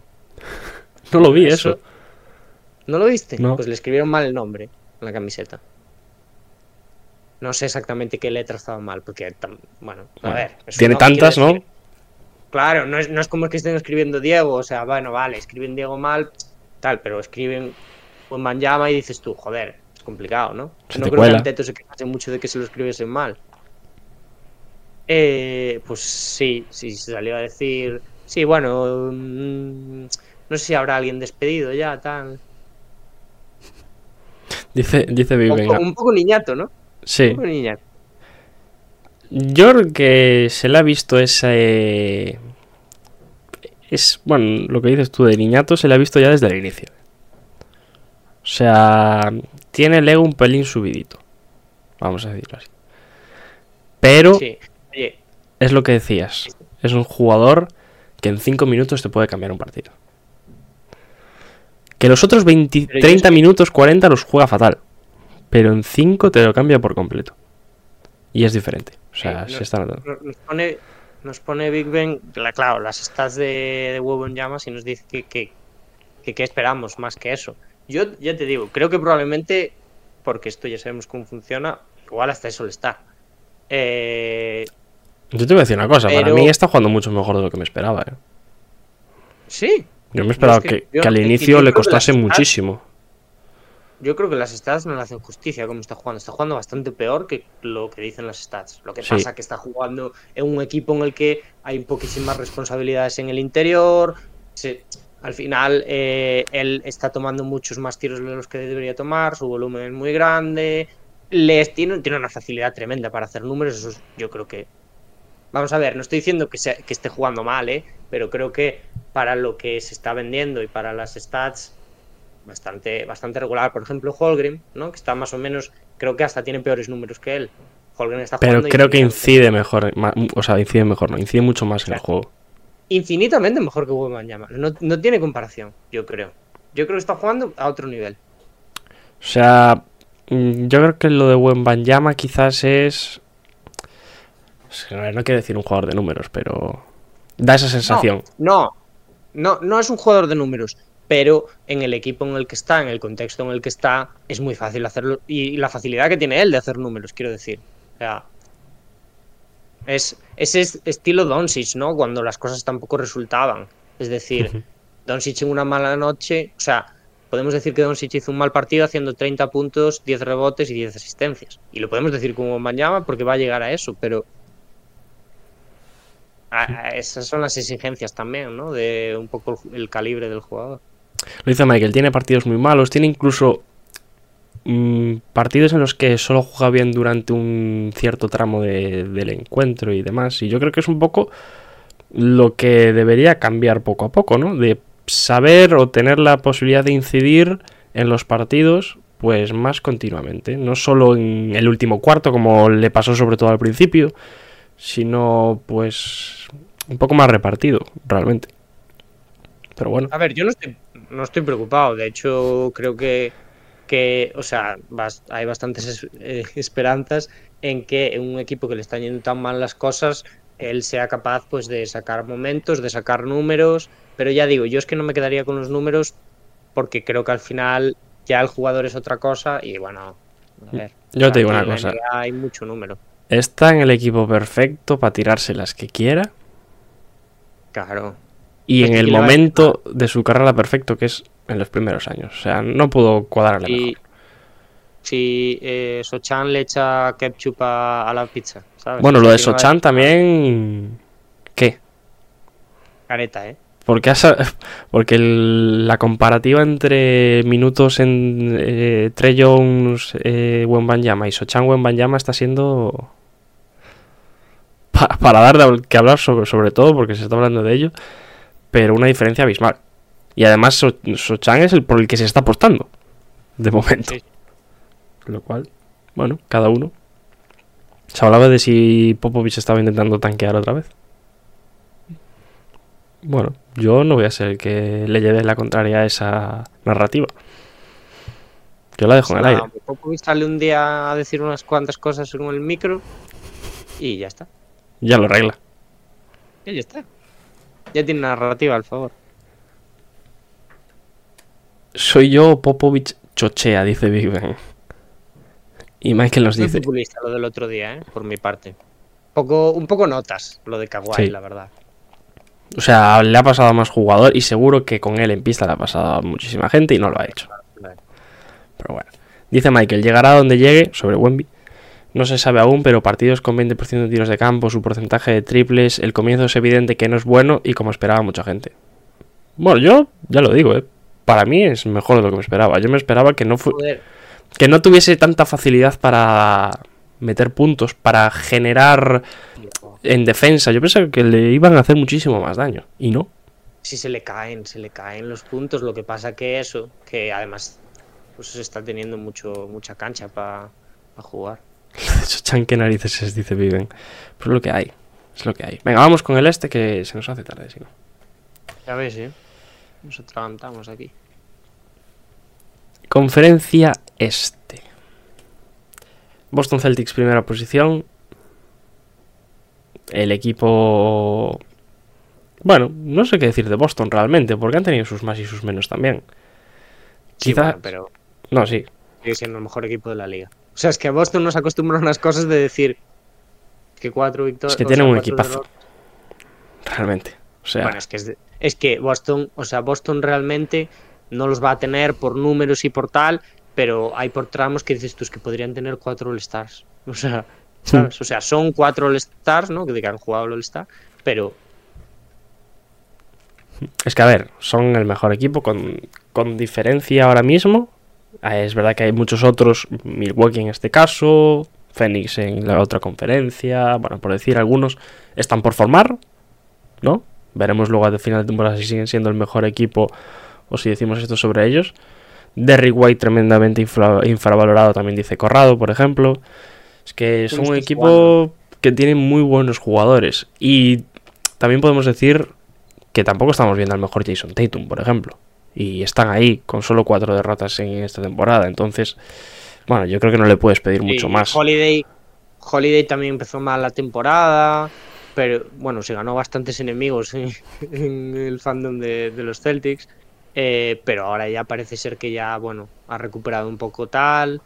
O sea, creo que es muy difícil eh, decir en todos los partidos, ah, jugaron los cuatro, estoy hablando sobre todo de, de los, las cuatro estrellas, de jugaron los cuatro genial, pero es que al final es que es eso, es que llevamos el tiempo que llevamos y han perdido cuatro partidos, yo creo que está, o sea, no hay ningún equipo que esté en su escalón ahora mismo, es verdad que Minnesota está cerca de esos números, pero hay que ser honestos también. Entonces, Eh, decías, ninguno de los cuatro ha jugado fenomenal en el mismo partido. Yo creo que podemos decir incluso que ninguno de los cuatro está teniendo una temporada fenomenal. O sea, estás- ya, es que ese es el problema. están cumpliendo, está siendo buena, pero ninguno está destacando por encima de su propio nivel. Por así Claro. decirlo, entonces. Y están ganando, A o sea, ver. bueno. Claro, o sea, aún así, por ejemplo, o sea, Porzingis está llamando mucho la atención porque, sobre más que por por cómo está jugando, que lo está haciendo genial, por el rol que ha aceptado y lo bien que lo está haciendo dentro de ese rol. Pero yo es totalmente lo que dice Diego. O sea, cada uno está dentro de su rol, pero nadie ha elevado un poco, salvo determinados momentos Tatum, que yo creo que, que sí que ha sido, bueno, y que se sigue intentando postular como MVP, sobre todo por récord y tal, pues... Pero bueno, o sea... No lo necesitan. Muy bien, muy bien. Y esta semana también toca, que lo hacemos muy poco, aplaudir a Matsula por lo del otro día, ¿no? De buscarle las cosquillas a, al juego y a, y a las reglas de la NBA y hacer esas faltas cuando las había que hacer. Que luego se lo preguntaba a Billy Donovan también, que esa imagen también se ha salido por ahí bastante. ¿Qué, qué hacéis? Y Sí. él, no, es que lo necesitamos. Bueno. Eh, otro que lo está haciendo muy bien, Orlando Magic, podemos coincidir en que es la sorpresa de la temporada. Qué pintaza, eh. Qué, qué- qué espectáculo. Estos Magic, porque... Y también, ojo, antes de nada, suscripción un año más, un año más, un mes más con nosotros. Jorge Baraba, Jorge, ocho meses ya con nosotros. Ocho meses ya bebé nos pone en... en- no, ya bebé no, ya bebé le queda un mes. Sería los nueve, el bebé. Bueno, depende. Bueno, viene- cesárea, Prematuro, ¿no? Vale. Claro. Pues nada, muchas gracias Jorge por esa sub. Orlando Magic, Dani. Orlando, déjame decirte. Sí. Equipo que va muy bien. Y también equipo donde te voy a decir, yo creo que un poco la línea de Boston de que no está destacando nadie por encima de, de otros. Sí que está, o sea, sí que hay jugadores que quizás no. sí, pero mm, creo que están siendo un- una labor muy de equipo también. Sí, yo creo que no hay estrella clara, que es la gran noticia. De, de decirla. O sea, Bueno, no hay estrella clara, la pero hay, pero hay líder. Vale, o sea, sabemos, sabemos todos quién es la estrella, pero por, por juego, ¿sabes? No hay nadie que esté por encima del resto. Es todo muy orgánico en Orlando. Es, no es que cada uno tenga sus tiros pactados, sino que es en función de cómo va el partido eh, se van tomando decisiones y un día metes tú más puntos, otro los meto yo y tal. Pero aparte de los dos cracks que no le descubrimos a nadie, eh, a Wagner y a Banquero, que están inc- increíbles, o sea, temporadón, a pesar de que yo entiendo que a la gente no le hace mucha gracia Banquero ya, porque es así como que eh, está en un proyecto que, que no llama mucho la atención, pues eso, de cara a redes sociales, que él tampoco hace muchos eh, comentarios así, bueno, que entren dentro del círculo mediático y tal, pero Banquero está haciendo un temporadón a pesar de que no ha subido mucho los números, por ejemplo. Pero luego, Es que justo iba a ver Luego, eso, cómo estaban los números en Orlando. Porque quería saber cuántos jugadores estaban por encima, por ejemplo, de los 10 puntos. 6 jugadores por encima de los 10. Y ninguno, bueno, solo uno, Franz Wagner en este caso, supera los 20, pero son 20,2. O sea, ah, claro, yo es que no sabía que superaba los 20, pensaba que están en 19. 19 está banquero. O sea, es 20,2. ¿Sabes lo que te quiero decir? Entonces, es un Sí, equipo. Y Cole Anthony eh, también anda por ahí. Sí, o sea, digo- la temporada de Cole Anthony, Hmm. cuidado, ¿eh? Eh, sí, de hecho, el que menos se está notando, también el que menos ha jugado, es Markel. Markel Fultz. Sí. Pero, pero sí, o sea, es lo que te decía. Yo creo que están siendo un equipo. mm, Me están jugando también muy, muy fluido. Es verdad que a mí me da la sensación de que todavía no tienen esa línea marcada, ¿no? De juego, por así decirlo. ¿Mm? Ese estilo. Pero bueno, o sea, los- lo, lo hablábamos la temporada pasada. Es un equipo que a Boston. eh, no sé si le ganó los cuatro o tres de los cuatro partidos de temporada regular se los ganó 100%. Es un equipo que eh, a final de temporada se quedó cerca de clasificarse también al play-in. Bueno, cerca, relativamente. Sí. Cuando no se le daba un duro por ellos. Entonces, joder, es un equipo que podemos decir que es competitivo. Y en este inicio de temporada, pues le están sacando rédito a eso. Sí, y que sobre todo se ha dado tiempo también porque parecía que era una elección malísima lo de Jalen Sachs después de que no fuese una explosión. Pero es que ahora ya, o sea, ya lo miramos de otra manera. A mí me da la sensación de que trabajan con las elecciones que hacen de draft, pues eso, con mucha calma, de una manera similar también a Oklahoma, que creo que es el camino a seguir de todas las franquicias, porque, mm, bueno, ahora mismo están por encima, ¿no? En cuanto a clasificación aunque uno está en una conferencia y otro en otra, pero eh, por talento y por lo que han demostrado los jugadores de Oklahoma, nos tenemos que ir ahí. Eh, entonces creo que están siguiendo una línea similar y creo que, bueno, van recuperando jugadores poco a poco. Queda ese asterisco de Fulch, lo que dices tú, ¿no? Que no está aún dentro de- del rodaje total. Pero, pero oye, es que están aquí, están 13-5, no, no paran de ganar. Son un equipo joven, son un Es- equipo es que... sostenible, ¿no? Es la gran pregunta. Claro, no parece que sea sostenible a la larga, porque mm, me atrevería a decir que desde la última vez que hicimos directo este equipo está en 8-0. Claro, es que O sea, estamos hablando que en dos semanas no han perdido un partido. O sea que, bueno, llegará algún momento en el que el bache sea importante. Es un equipo joven, es un equipo todavía por curtir, con poca experiencia. Tampoco es un equipo que esté formado por muchos veteranos, realmente. Porque Fools, Sachs, No, Cole Anthony. no, no. O sea, la y- columna vertebral, la columna vertebral está formada por jugadores jóvenes que han llegado a la liga en los últimos años. Entonces, bueno, pasarán por momentos malos, pero es lo que te decía. Yo creo que es un equipo que compite, que sabe hacerlo y que, bueno, veremos. En... Yo creo que sí que puede ser una incógnita eh, cuál va a ser su posición real a final de temporada. ya, eso puede estar chulo. Yo creo que, a ver, un segundo puesto es imposible. Hombre, Pero, pero sí que sí que puede ser un equipo que aguante para estar en posiciones de postemporada, ¿sabes? claro, es que No al, te digo ya un décimo puesto, pero igual más arriba, sí.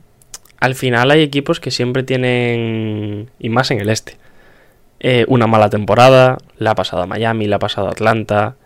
eh, Bueno, antes no termina de despegar. claro, que- Toronto o sea, el no, episodio anterior, pero Toronto es un equipo que no sabes nunca para dónde va a tirar. Los Nets están también como están. Cleveland, bueno, pues no ha tenido ese inicio de la temporada pasada. Entonces, está bueno, hay, hay equipos con dudas. Y quién sabe si Orlando puede ser el equipo que lo aproveche para, bueno, ya sea para clasificarse para el playoff directo o para estar en ese play-in con facilidad. Milwaukee Bucks. Han mejorado las casas, las cosas también en Milwaukee. Sí, yo ya di, ya, ya decía el otro día, a ver, o sea, no creo que haya que saltar las alarmas porque Lillard no está metiendo los tiros, porque esto no va a seguir así. O sea, Y sigue sin meterlos del todo, ¿eh? Claro, claro. O sea, ha mejorado. Em, hay aún muchas cosas que ajustar en tema defensivo y, y- y cambios tras bloqueo y bueno y tal. Pero eh, yo es que lo sigo diciendo. Es que a mí lo superlativo que es el ataque de Milwaukee cuando juegan Janis y, y Lillard es, es, es para, para poner pocas pegas a, a lo malo que pueda pasar. Parece que no, pero creo que se están entendiendo bien.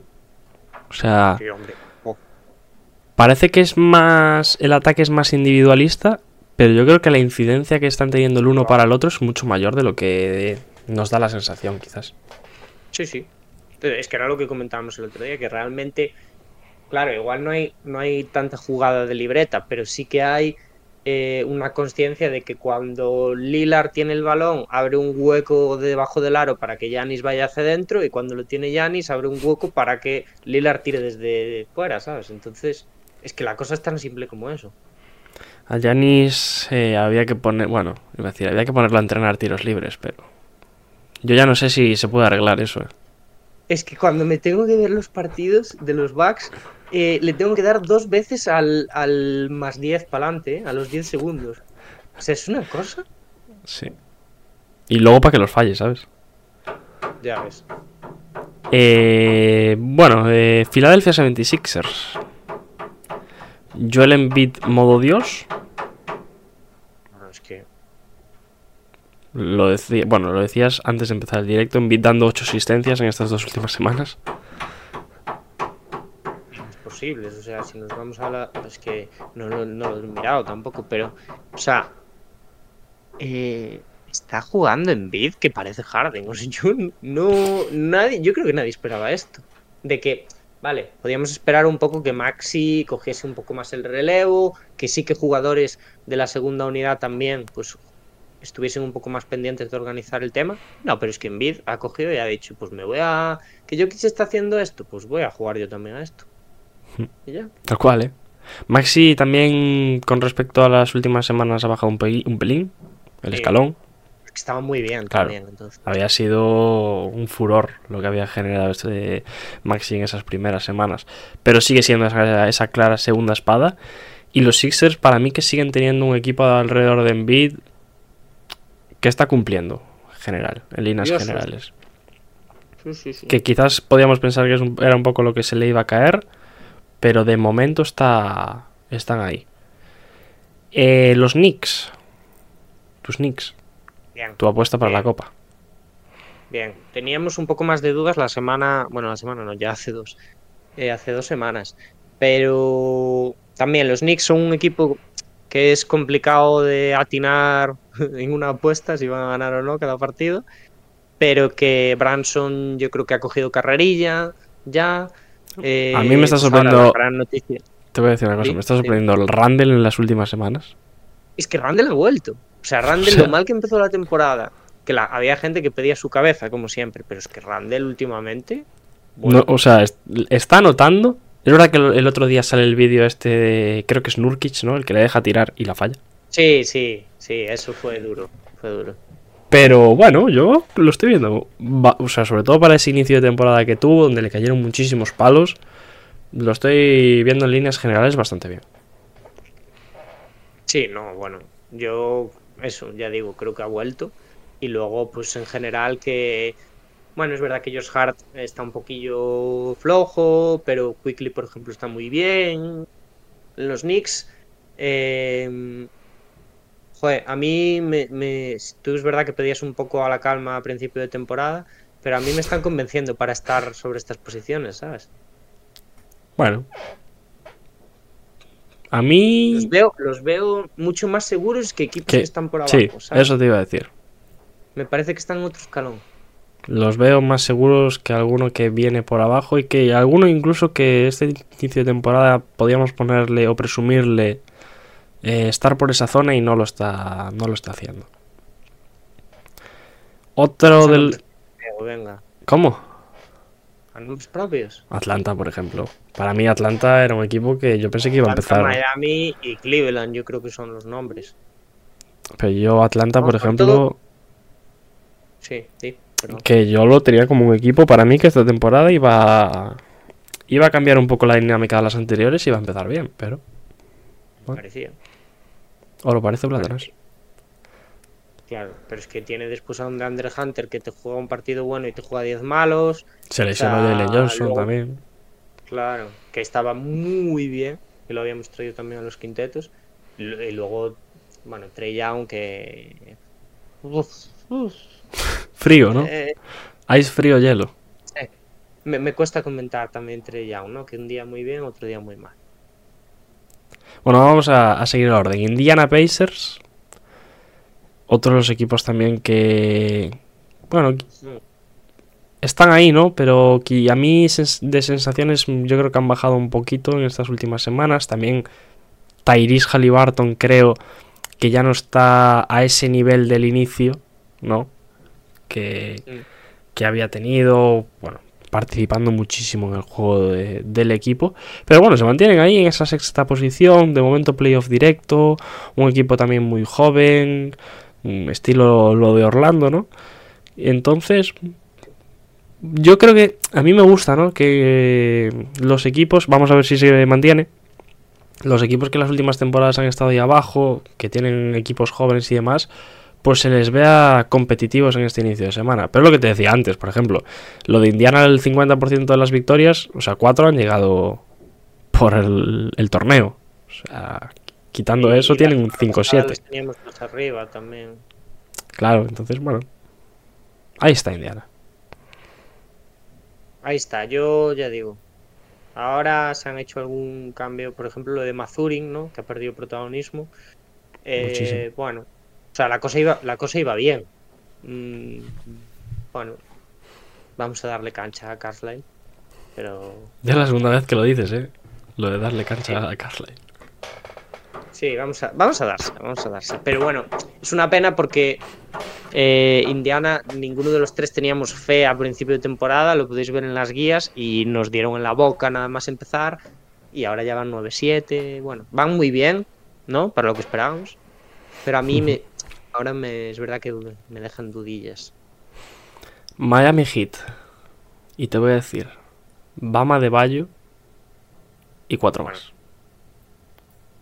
Bueno, y uno y medio más. Bueno, uno y medio no. Uno BAM y medio más. Que lo traigo yo en mi quinteto también. ¿Qué me vas a hablar de un rookie?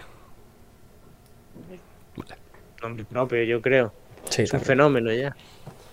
Fenómeno Jaques. Otro que mmm, Miami quizás no fue por lo convencional. Ya, total. Y está acertando. O sea, ha caído de pie. También se esperaba, ¿no? Muy- que tuviese. O sea, pintaba. mm, Tenía la cara de Miami realmente. En el draft. total. O sea. Muy bien, muy bien. Pero poco más. Sí, pero poco más. Sí, poco claro, más. poco más. O sea, Jimmy tampoco. Bueno, es un inicio de temporada estilo Jimmy Butler. Que, o sea, Ya, Quiero decir. Ya, ya, es que es eso. luego te llega a playoffs y te mete final. 50 puntos casi en una serie. O sea, que- Claro. Y, y decimos, ¿y para qué nos sirve, nos sirvió lo que llevamos diciendo todo el año? Pues para nada, pero. ¿Qué vamos, ¿Qué vamos a contar si no sabemos si van a repetir lo de este año en playoffs? Es que. Eh, otro que está similar son los Caps. Los Caps mal, ¿eh? Los Caps, Sí. A ver. Pero para mí mal. Para las expectativas que yo tenía. Para lo que demostraron el año pasado. Es verdad que están teniendo también. Pues eso. eh, mucha intermitencia, pero. Este año los veo un poco más. No hay tanta línea de, de Bickerstaff, ¿sabes? Los veo un poco más libres todo el mundo y es como. Tú sabes lo que es la bien, indiferencia. Pues es lo que siento ahora mismo con los Caps. Un equipo que mm, molaba, que disfrutabas viéndolo. Da la sensación. Meh, sigue molando, meh. Sí, yo le, da- le daría tiempo. Ahora Garland ah, viene de unos buenos partidos también. Bueno.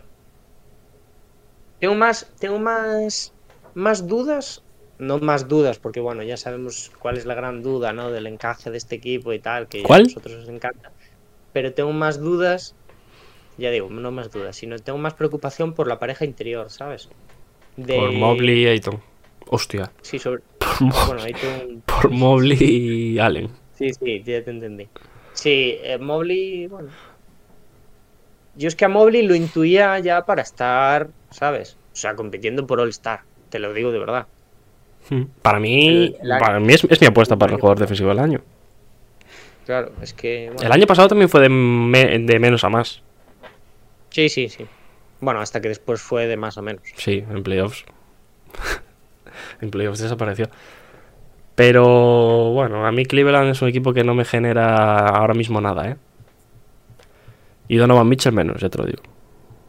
Ahí está. Yo que ya sé que eres fiel defensor de Donovan Mitchell, pero ¿Cómo os gusta hablar mal de Donovan Mitchell? eh? algún día tendrás que abrir la puerta. Oye, estamos leyendo cero el chat, ¿eh? Eh, yo lo fui leyendo más o menos. Pero bueno, bueno, Big Ben ahora nos decía que su final, quería recordar que era Caps Wolves. A mí algo me suena que había dicho eso. Sí, sí, sí, lo había dicho. Así que, bueno, mm, una de cal y una, y una de arena para esa final se en este inicio de temporada. Eh, Brooklyn. me eh, me genera lo mismo.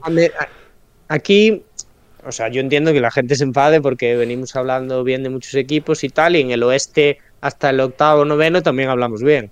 Pero aquí hay unos cuantos seguidos que... mm, Que no sabes lo que decir de ellos, realmente. O sea, yo Brooklyn que- es un equipo también que es que creo que puede estar aquí. Pero como puede estar aquí, puede bajarte cuatro posiciones de, de golpe.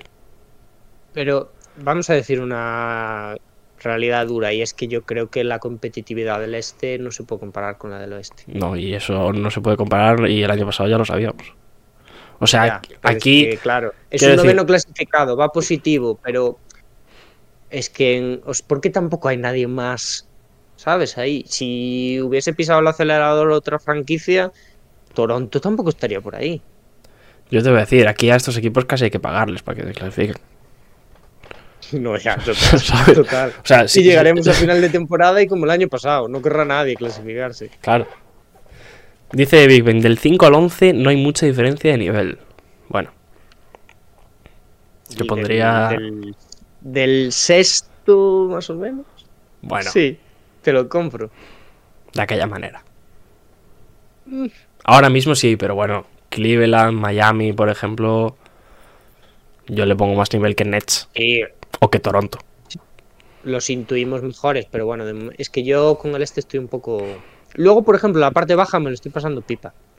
Sí, por ver, Sí, por ver quién queda peor, ¿no? Pero, pero es que está siendo espectacular. Sí, un espectáculo. Pero bueno, vamos a terminar, vamos a terminar con esto. Toronto, mira- a mí me, sale- me salen más eh, los jugadores en el programa. Este no es un programa, ¿no? Es como lo del subway, ¿sabes lo que es? Los de. Bueno, lo del metro. O sea, no sé por qué Sí. lo digo. Que le hacen entrevistas en el metro, ¿no? A la gente. Hmm. Que le dicen hot takes, ¿sabes? ¿no? te sale más Me eso. salen más ahí los jugadores. Sí, los jugadores que, que- que en pistas, ¿sabes? Eh, Bueno, yo es que creo que. Y aquí voy a ser un poco un popular. Es una franquicia que está entregada a ciertos jugadores que no dan para mucho más. Es- a ver, yo lo voy a decir.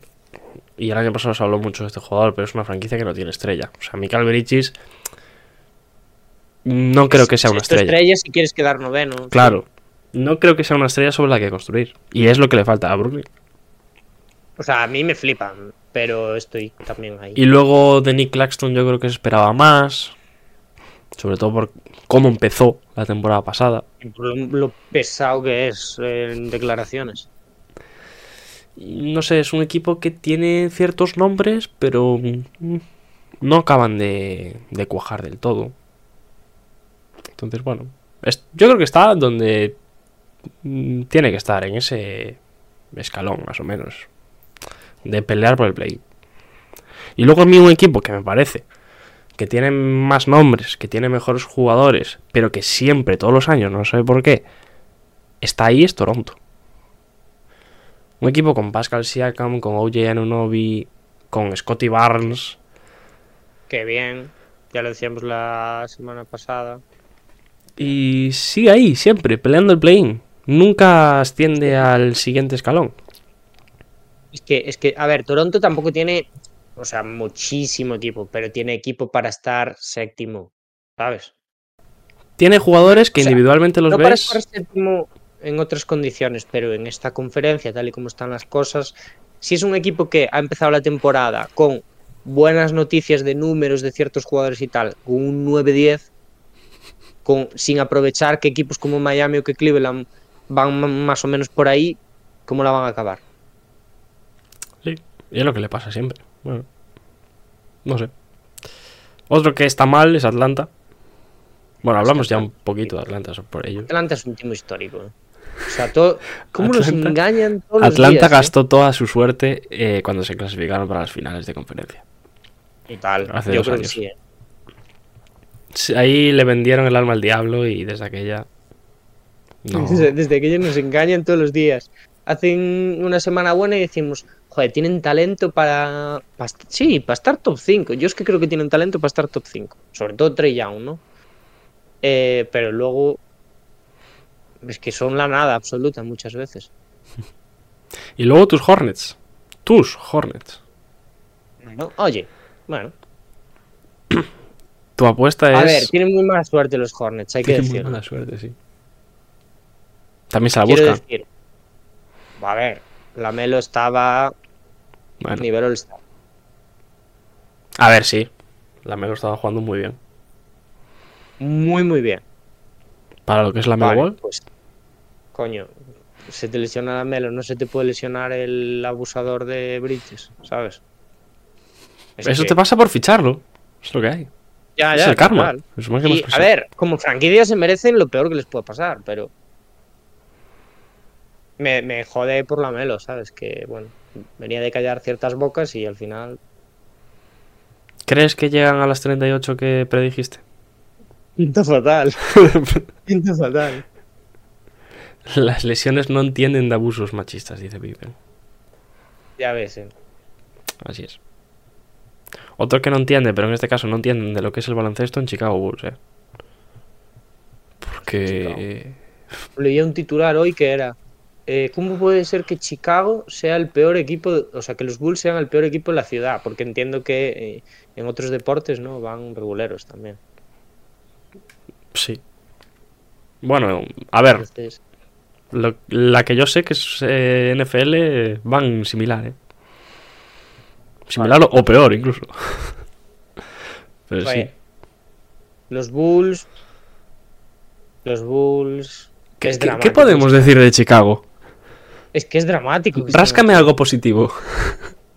No, nada. O sea, lo único, lo único que, que todas las semanas podemos decir de Chicago es cuidado con lo que van a sacar por Caruso. Y al final traspasarán a Caruso por una Por- segunda por ronda. pipas. Es que nos lo vemos venir. Pero Te voy a hacer una pregunta. ¿Tú crees que... Bueno, lo primero, ¿crees que se puede solucionar? Eh, sí, o, lo- que- ves la batalla perdidísima? No, o sea, claro, solucionarlo a nivel de volver a montar esto. ¿Crees que se puede remontar? Si traspasas a todo el mundo, sí. Vale, esa era mi pregunta. A mí me da mucha pena los Bulls porque me- me- como franquicia son una de las que mejor me caen de la NBA. Eh, creo que el- a la liga le beneficia un montón que los Bulls sean un, un puntero, pero Reconstrucción, Chicago, ¿no? Para ti. sí, ya, pero es que ¿cuántos años llevan en reconstrucción? Es que esto era una reconstrucción antes de que llegara. O sea, esto es la construcción. Esto es la construcción, pero la construcción para apuesta. No es una reconstrucción de draft. Esta es una reconstrucción de, de mercado. Luego, es una reconstrucción del draft, lo que pasa es que traspasaron a la gente del draft. Bueno, vale. Esto fue una apuesta que les ha salido el tío por la culata. O sea, vamos. Pero es que era la reconstrucción. Era, según lo que hacías con la reconstrucción, traspasabas para tener equipo. Es, ese es el drama. Que ahora no tienen nada. Sí es. Así es. Dice Big Ben, ¿tú crees que con trades se puede arreglar los Bulls? Se puede arreglar en cinco años. Claro. Unos trades para arreglarlo en cinco años. Pero ahora, para arreglarlo ahora no. En cinco años o en diez. ¿Quién tiene un pájaro? Pues probablemente yo. Están de obras en el edificio. Si lo escuchas soy yo. Vale, y la suerte que tienen los Bulls, yo es que lo veo mal, ¿eh? O sea, me parece que son una de las franquicias que están en un pozo también. Un pozo del que no saben salir. Realmente. Porque, a ver, vale, por resultados, estas temporadas estuvieron ahí compitiendo por entrar en el play-in, pero después de la apuesta que haces y ahora ya parece que esto está, se le ha agotado todas las fuerzas al proyecto, claro, no puedes hacer una apuesta tal para Dice- competir por mira, un- dice Viven, están en tierra de nadie. Están en tierra de nadie y además es que no había ni empezado la temporada, ya se estaba hablando de conversaciones de traspaso en Chicago. O sea, ya se estaba hablando de una posible salida de Lavin. ¿Cómo vas a empezar así una temporada? Yo es que no sé si, si, si quieren más los Bulls largar a Lavin o Lavin largarse de los Bulls, ¿sabes? O sea, hasta ese es como el problema. Es que Chicago además da la sensación de que quiere sacar antes a DeRozan y Caruso que al propio Lavin. Que es, por así decirlo, el contrato realmente más grande. Es que no quiere decir tampoco tóxico, pero, pero bueno, que se me entienda, ¿sabes? O sea, No, es tóxico. me parece que la prioridad de, de salir tendría que ser Lavin. Empezar por ahí y luego ya llegar al resto. Pero bueno. Nada, van a vender muy barato los Bulls. Eh, Washington Wizards y Detroit Pistons. Aquí empieza la fiesta. Aquí es show, Ah, los, un show cada día. los Wizards, yo lo digo en serio, los Wizards son uno de los equipos más divertidos de la NBA. Hay que ver más a los Wizards. No digo que no. Tiene mérito, tiene mérito ser tan malos como los Wizards Y pasárselo tanto bien, un ¿o no? de ellos. Es que es increíble. O sea, Eh, que Jordan Poole, Jordan Poole está en una misión por convertirse en el jugador más gracioso de la NBA. y en el peor también. Y bueno, ya. Eh, ¿quién, ¿Quién es peor? ¿Washington o, o Detroit? Detrás. Que no, te- Joder. que no te escuche Big Ben, eh, que está por el chat. No, pero Big Ben lo dirá también. Es que lo de, lo de. A mí Detroit me da más pena, la verdad. Te voy a decir una cosa, Detroit empezó, empezó 2-1, creo, ¿eh? Ya. Y desde Ya, ahí, por eso. Y desde ahí Por eso. 0-15. Sí. Récord histórico de la franquicia, ¿eh? Nunca se habían perdido 15 partidos seguidos. Madre mía. Buscan a ver si este año les cae el 1, de verdad. Bueno, ya, pero ¿y-. Quiero decir, tienen un 1 ya. Jugando. Hombre, ya. Es Tienen que- un es 1, un que- 5. Vamos a ver. Desapareció el entrenador de defensa y van dos Un 1, 16. un 5, un 7, un 10, ¿no? Duren, no, Duren que fue.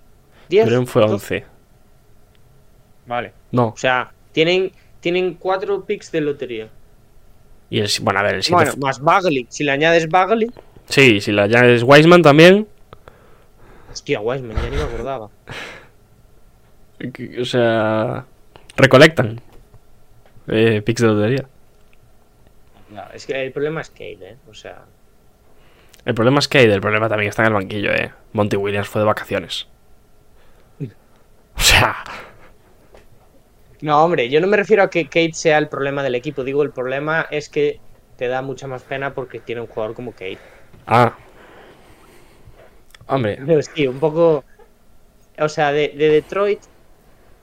Podemos venir aquí todas las semanas a decir solo única cosa, una única cosa positiva, que es Ausar. a ver si Y ya. Thompson. Y paramos ahí. Y ya está. O sea, cerramos podcast y paramos ahí. Porque no hay más. Monty Williams quiere echar a Weaver y está buscando perder, dice Ben Wallace. Y yo quiero largar a Cunningham. Bueno, yo es que, es que no. O sea, 15 derrotas seguidas es un golpe durísimo.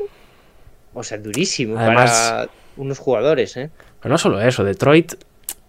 Joder, esa ilusión de que vas a tener a Kate Cunningham por fin después de perdértelo todo. Bueno, no todo, pero el 90% de la temporada pasada que no jugó. Eh, bueno, te llega a usar Thompson a ver cómo es. Empiezas ganando 2-1. O sea, empiezas la liga, dos victorias, una derrota. Arriba. Y de repente, Kate de hecho esa primera semana se había marcado buenos partidos. De repente 0-15. Te encuentras Es en, que- en noviembre en tierra. de- bueno, ya no, esto ya no es tierra de nadie, esto ya es eh, tanking prácticamente. O sea, No, sí. Es que no te queda otra opción ya. Es que, ¿cómo sales de esto? y estamos hablando de que te quedan 5 meses de competición en los que no vas a saber muy bien qué hacer.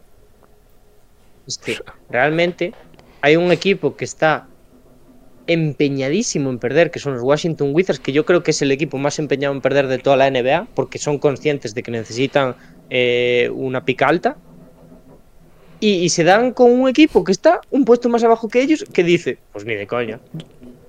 Bueno, y porque hablamos de esta conferencia, si nos metemos en la otra con los Spurs. El trío la que- eh. Yo es que me, me parece. Me parece jodidísimo como profesional perder 15 partidos y al 16 decir, eh, hoy jugamos. ¿Sabes? O sea, ¿cómo afrontas eso? No sé. A mí, y te lo digo, ¿eh? Detroit es que hasta lo veo difícil de salvar. Tía, es que. Pero es que darle la vuelta anímicamente a eso. No solo anímicamente, da la sensación de que hay mucho menos equipo del que. Del que nos podíamos pensar, realmente. Ya, es que nos O sea- muy arriba, eh, parece ser. Realmente es un Kate Cunningham y. y el que salga a jugar. ¿Sabes? O sea. No hay más en el equipo. Por así es que- decirlo. Es que, que, eh, empezamos, pero claro, también es lo que dice Diego, o sea, fueron los primeros partidos, pero empezamos, eh, yo traje dos jugadores al quinteto de, de Detroit, por no traer tres, porque Ausar también estaba como estaba, pero traje a Kate en los primeros partidos y a Duren. Eh, ahora es que es casi de cortarlos. A mí me da, me da mucha pena, eh, Detroit, la verdad. Y el año pasado yo apostaba porque Detroit entraba al play. ¿eh? Bueno, es que nos vinimos tan arriba. Pues nada. eh, bajo el foco finalizado. Diría. Nos costó, ¿eh? Nos costó. Llevamos casi dos horas ya aquí. Con la coña. Eh, pues vamos con nuestros quintetos, si te parece. Venga. Pues vamos a ello. Si la gente del chat tiene alguna pregunta, de lo que sea, adelante, y nosotros respondemos. Pero vamos con los 5 de Hackashack. Los 5, eh, empezamos por los míos. donde me he decantado por... eh, bueno, empezando en el puesto de base, te- tengo a Damian Lillard. Ya lo dije antes, creo que todavía le falta ese puntito, ¿no? Para llegar a su máximo nivel, también de adaptación en Milwaukee. Pero creo que después de esas primeras semanas donde se le habían, le habían caído muchísimos palos por, por todo, pero sobre todo por su acierto en el tiro, pues creo que ha ido mejorando. Creo que obviamente esta semana, en la, bueno, estas dos semanas en las que venimos a hablar nosotros, eh, creo que solo han perdido un partido, o sea que bueno, las sensaciones empiezan a ser muchísimo, muchísimo mejores. Ese entendimiento con Anteto del que hablaba antes, que, que a mí me está gustando y que creo que está siendo de inicio no sorprendente, pero quizás un poquito, un punto por encima de lo que me esperaba en estas primeras semanas. Creo que iban, a- iban tarde o temprano, es verdad que iban a encontrar ese, iban a congeniar y demás. Pero bueno, a mí me parece que ha llegado bastante pronto, lo cual es bueno para, para ellos. Y, y nada más. Eh, nos dice Big Ben, ¿son los cinco mejores de la semana o los cinco que más te han sorprendido? Mm, los cinco que más me han gustado realmente. Es que te apetece traer. Claro, sí, básicamente. O sea, luego traemos jugadores de la semana y creo que ninguno de los dos está aquí. Eso ya son los mejores. Esto O es. sea. eh, luego tengo a Jordan Hawkins, ya lo dije antes que lo iba a traer. Eh, me parece que ha sido una lección que de momento se está viendo acertada por parte de, de, de los Pelicans, en este caso, en el draft. Creo que es un jugador con el que están tapando esa necesidad que tenían, que era tiro exterior. Es un jugador que está anotando también con, con fluidez, se le está viendo también que ha caído perfectamente en la rotación, que ha caído perfectamente en New Orleans, entonces, bueno, a mí me está gustando mucho. Y aquí es donde te traía la pregunta. Sí. ¿Es para ti el tercero en discordia ahora mismo en la carrera por el rookie del año? Em, Detrás de Wembanyama y Chet Holmgren. En ese orden. No, Para mí Chet Holmgren primero, Wembanyama segundo. Obviamente, bien, bien. Eh, no, para mí es Ausar. Ausar. Pero. Sí. Pero es que. O sea, igual también es por mucho predilección de jugador, ¿eh? Pero Hawkins sí, puede estar por ahí. A mí ya me, ya me llamó la atención la primera semana, sin tener especialmente buenos números y tal, pero porque es un jugador que me parece que, que le echa mucho carácter y que se atreve a tirar cuando igual tenía que pasar el balón, ¿sabes? Y eso para un rookie me parece importante. También aprovechando el catch and shoot y demás. Eh, Viven está contigo con lo de Ausar, ¿eh? ¿Veis? Y nos pregunta además, ¿veis a Ausar en el mejor quinteto defensivo en su año rookie? Entiendo que defensivo de toda la NBA. Entiendo. Uf, no, eh. Bueno, no, pero ahora mismo. O sea, no, no tanto por su rendimiento, pero si lo vemos como predicción, ni de coña. Si lo podría llegar a poner, puede ser, ¿eh? Pero hay mucho nombre, mucho galón, mucho jugador que tienes que compensar por no meter en el All NBA, ¿sabes? Esto me, me sorprendería mucho que metieran a un Aus- Ausar Thompson. En el 1, pero en el 2. Pues estaría guay. sí, yo creo que. Ahora mismo, para mí, yo creo que entre los 10. O sea, si ser, hubiera que elegir a 10, yo creo que podría entrar. Podría ser, sí, en el 2 sí. Eh, bueno, sigo. Sigo con Franz Wagner. Eh, estaba entre Wagner o Banquero, realmente, mi elección. Pero bueno, me he decantado por, por Wagner, creo que es un jugador que está cas- para mí sobre todo por su polivalencia, no solo que puede jugar en distintas posiciones, sino un poco todo lo que te ofrece en, en cancha. Creo que es un jugador que ofensivamente no tiene malas dotes de generación, es un jugador también que, que es capaz de generarse los puntos para sí mismo, también combinar con sus compañeros y demás. A mí es un jugador que, que me está llamando mucho la atención, sobre todo porque me- cómo está cogiendo ese rol, sin ser, lo hablábamos antes, sin ser la estrella principal, ese rol incluso de primera espada en, en Orlando, y yo creo que es una de las noticias que hace que los Magic estén en esa posición. Luego tengo, y aquí eh, descubro la duda de Big Ben Wallace, no, no creo que Santi Aldama sea los cinco mejores de la NBA en estos momentos, pero bueno, es uno de los cinco jugadores que más me ha sorprendido en estas últimas semanas. Creo que se ha echado en cierta medida cuando no le tocaba eh, a estos Memphis Grizzlies a la espalda. Ha tenido muy buenos partidos, lo estamos viendo. Ha incidido también mucho en, en el juego de, de Memphis. Y destacando también en distintas facetas. Lo estamos viendo en el interior, lo estamos viendo también tirando desde la distancia, tirando como nunca. Bueno, o sea, es que realmente se los está buscando él, porque no es que no es que las jugadas vayan diseñadas para Santi Aldama, pero es que es lo que toca, al fin y al cabo. Al fin, Memphis está en una situación de que ahora mismo Aldama casi es el que más tiros por partido se tira, teniendo en cuenta que, que Yarin, pues parece que le tiene miedo a tirar a canasta y, y demás. Entonces, bueno, para mí me, me ha llamado mucho la atención este inicio de temporada de- del español, del único que tenemos ahora mismo, ¿no? Si no me equivoco, o por lo menos jugando, Eh, sí, jugando el único que tenemos. Y, y poquito más que decir. Y luego Zion Williamson, que ya lo decía antes, me parece que nos ha vuelto a demostrar esa capacidad de dominar los partidos que tiene con tanta facilidad también Zion en, en Pelicans.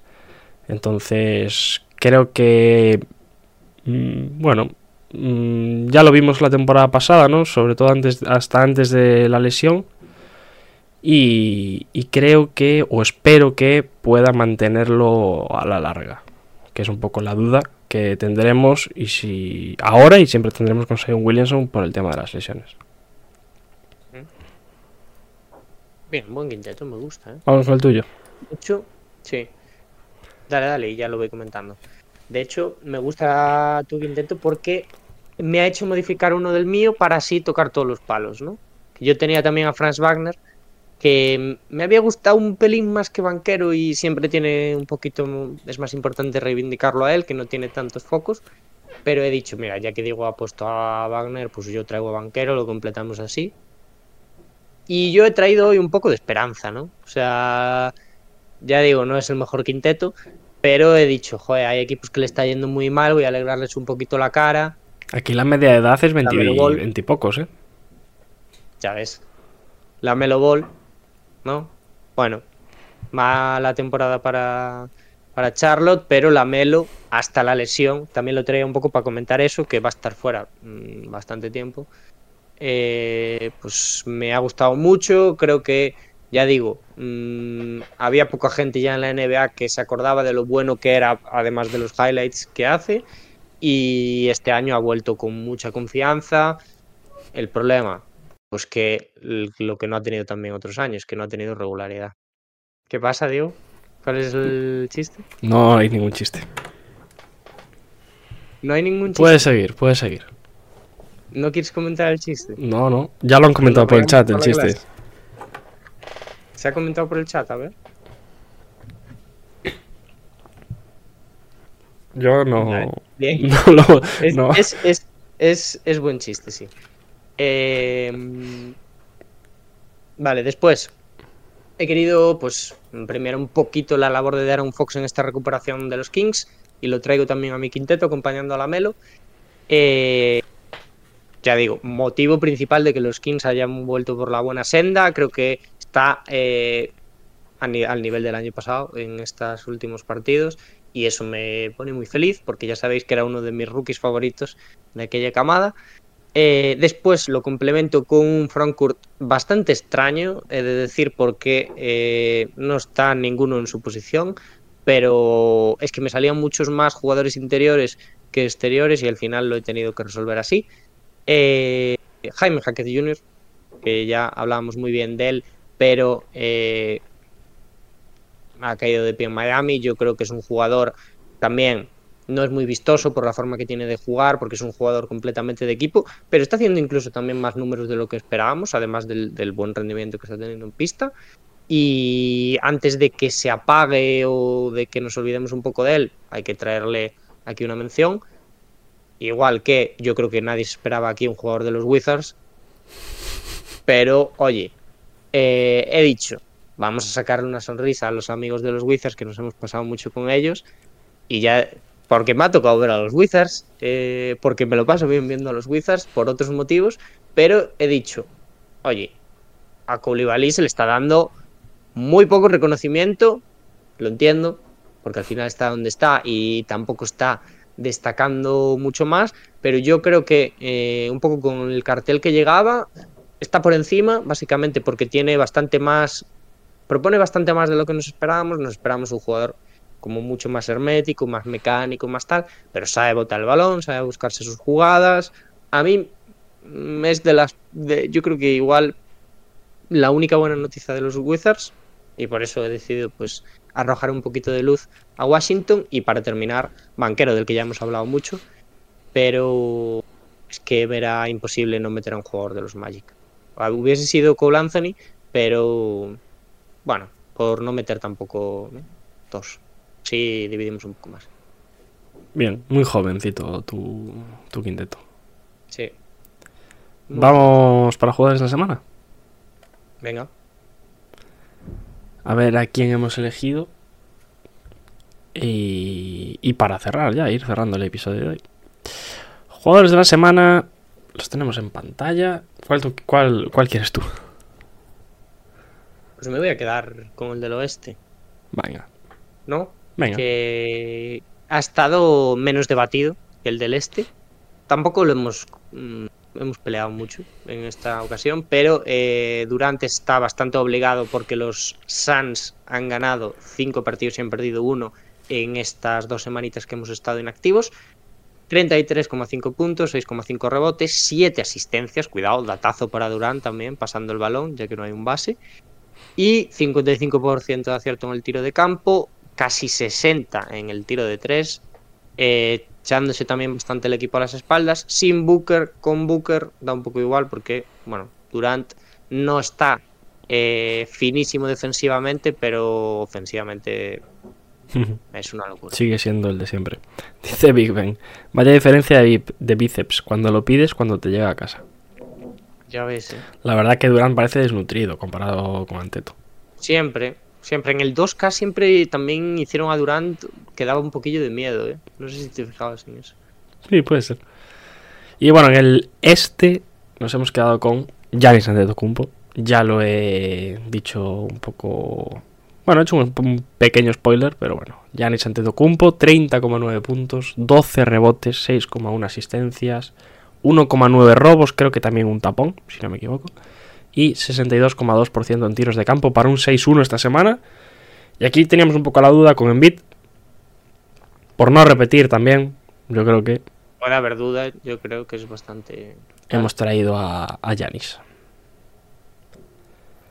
Y nada más, no sé si la gente del chat, un poco Slenderman, dice Viven, no sé si la gente del chat tiene algo más que decir, alguna pregunta. Es el momento. Y si no... eh, Creo que no nos tenéis aquí muy a menudo últimamente. ya, aprovechen.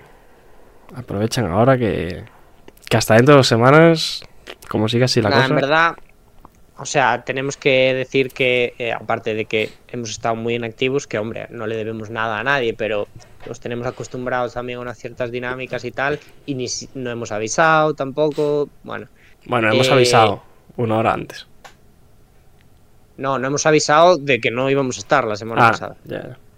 Estamos- Ya. estáis acostumbrados a dos episodios a la semana y, y hemos faltado mucho. No va a ser así, pero es que, bueno, eh, la semana pasada fue imposible y iba a ser a finales y al final, pues, se ha tenido que alargar un poco hasta aquí. Nos tenéis mal creados, dice Michael. A ver, Eh, ahora- Eh, podemos prometer que, bueno, que en Navidades vamos a encontrar más huequillo, ¿no? Se supone. Se supone. Se supone. Eh, yo iba a decir, la idea es hacer directos los lunes. Sí, Si no se encuentra ninguna problemática por el camino, la idea principal es hacer directo los lunes, los tres. Sí. Pero bueno, este lunes, por ejemplo, pasaron cosas. Entonces, Y para el pasado. yo tengo. O sea, para el pasado, para el siguiente, yo tengo cosas también. pues Llamado examen. Pues ya está. Cuando caiga, Pero. caiga, no cara. sé. Avi- Sí. Intentaremos A avisar con ver. más tiempo que hoy. Claro, a ver si se os asoma Pablo también por aquí, ¿no? Porque lo echaréis menos. Sí. Va- igual tiene que hacer un monólogo el día que venga, ¿eh? Ya ves, ¿eh? No, pero que venga él solo ya. Porque si no. Sí. Sí, bueno. Deja de mentir, dice el otro. ¿En qué miento? Sí. Pues nada, podemos ir dejándolo por aquí, Dani. Sí. No ha estado. Hemos estado tiempillo, ¿no? Hemos estado dos horas cuatro minutos. O sea que... Lunes directo, un segundo después. Bueno, no. A ver, yo digo que la idea es hacerlo los lunes a partir de ahora. Es la idea. Sí. Sí, también era esta semana y al final es jueves. Otra cosa es que pueda serlo. Igual no hay ningún lunes que hay directo, pero es porque no se puede. Cambian las tornas. No sé. No sé, vino, no te puedo decir lo que me va a pasar el lunes. O sea que. Eh, nada, ¿algo para decir? Nada más. Pues agradecer a la gente que se ha pasado por aquí, ¿no? Que ya llevamos eh, un tiempo sin estar y, a la mínima, eso, avisando con una hora de antelación, ha aparecido la gente, ha estado activa. Entonces, pues siempre está guay eso. Y que ya digo, eh, eh, no, se, no se van a repetir los 15 días, oye. Me gusta, la idea es los lunes. Como la idea de Pistons era ganar, luego está la vida. Me gusta. Sí. Y además fue la misma racha, ¿eh? O sea, la idea era los lunes y después llegaron 15 seguidos. Claro, mañana ganan. Big Ben. Toca día de directo, día que ganan. Ojalá ganen los Pistons, de verdad. No, pero que pierdan unos cuantos más para que sea un evento, ¿sabes? Sí, como, como en los videojuegos, ¿no? Evento de estos de en directo. Los Pistons ganan un partido. Pues nada, gente, lo vamos a ir dejando por aquí. Eh, muchísimas gracias a todos los que os habéis pasado por el chat. También gracias a la gente de plataformas. Gracias a Jorge por esa sub. Eh, cualquier cosa, la gente de podcast y demás, que nos la deje por comentarios. Y nada, muchísimas gracias a todos. Y como digo siempre, bueno, que no sé si hay alguien para hacer raid. Pero bueno, primero cierro, primero cierro y luego miro si hay para hacer raid. Venga, me parece mejor. Y nada, muchísimas gracias como siempre a todos. Y como digo siempre, nos vemos en la próxima.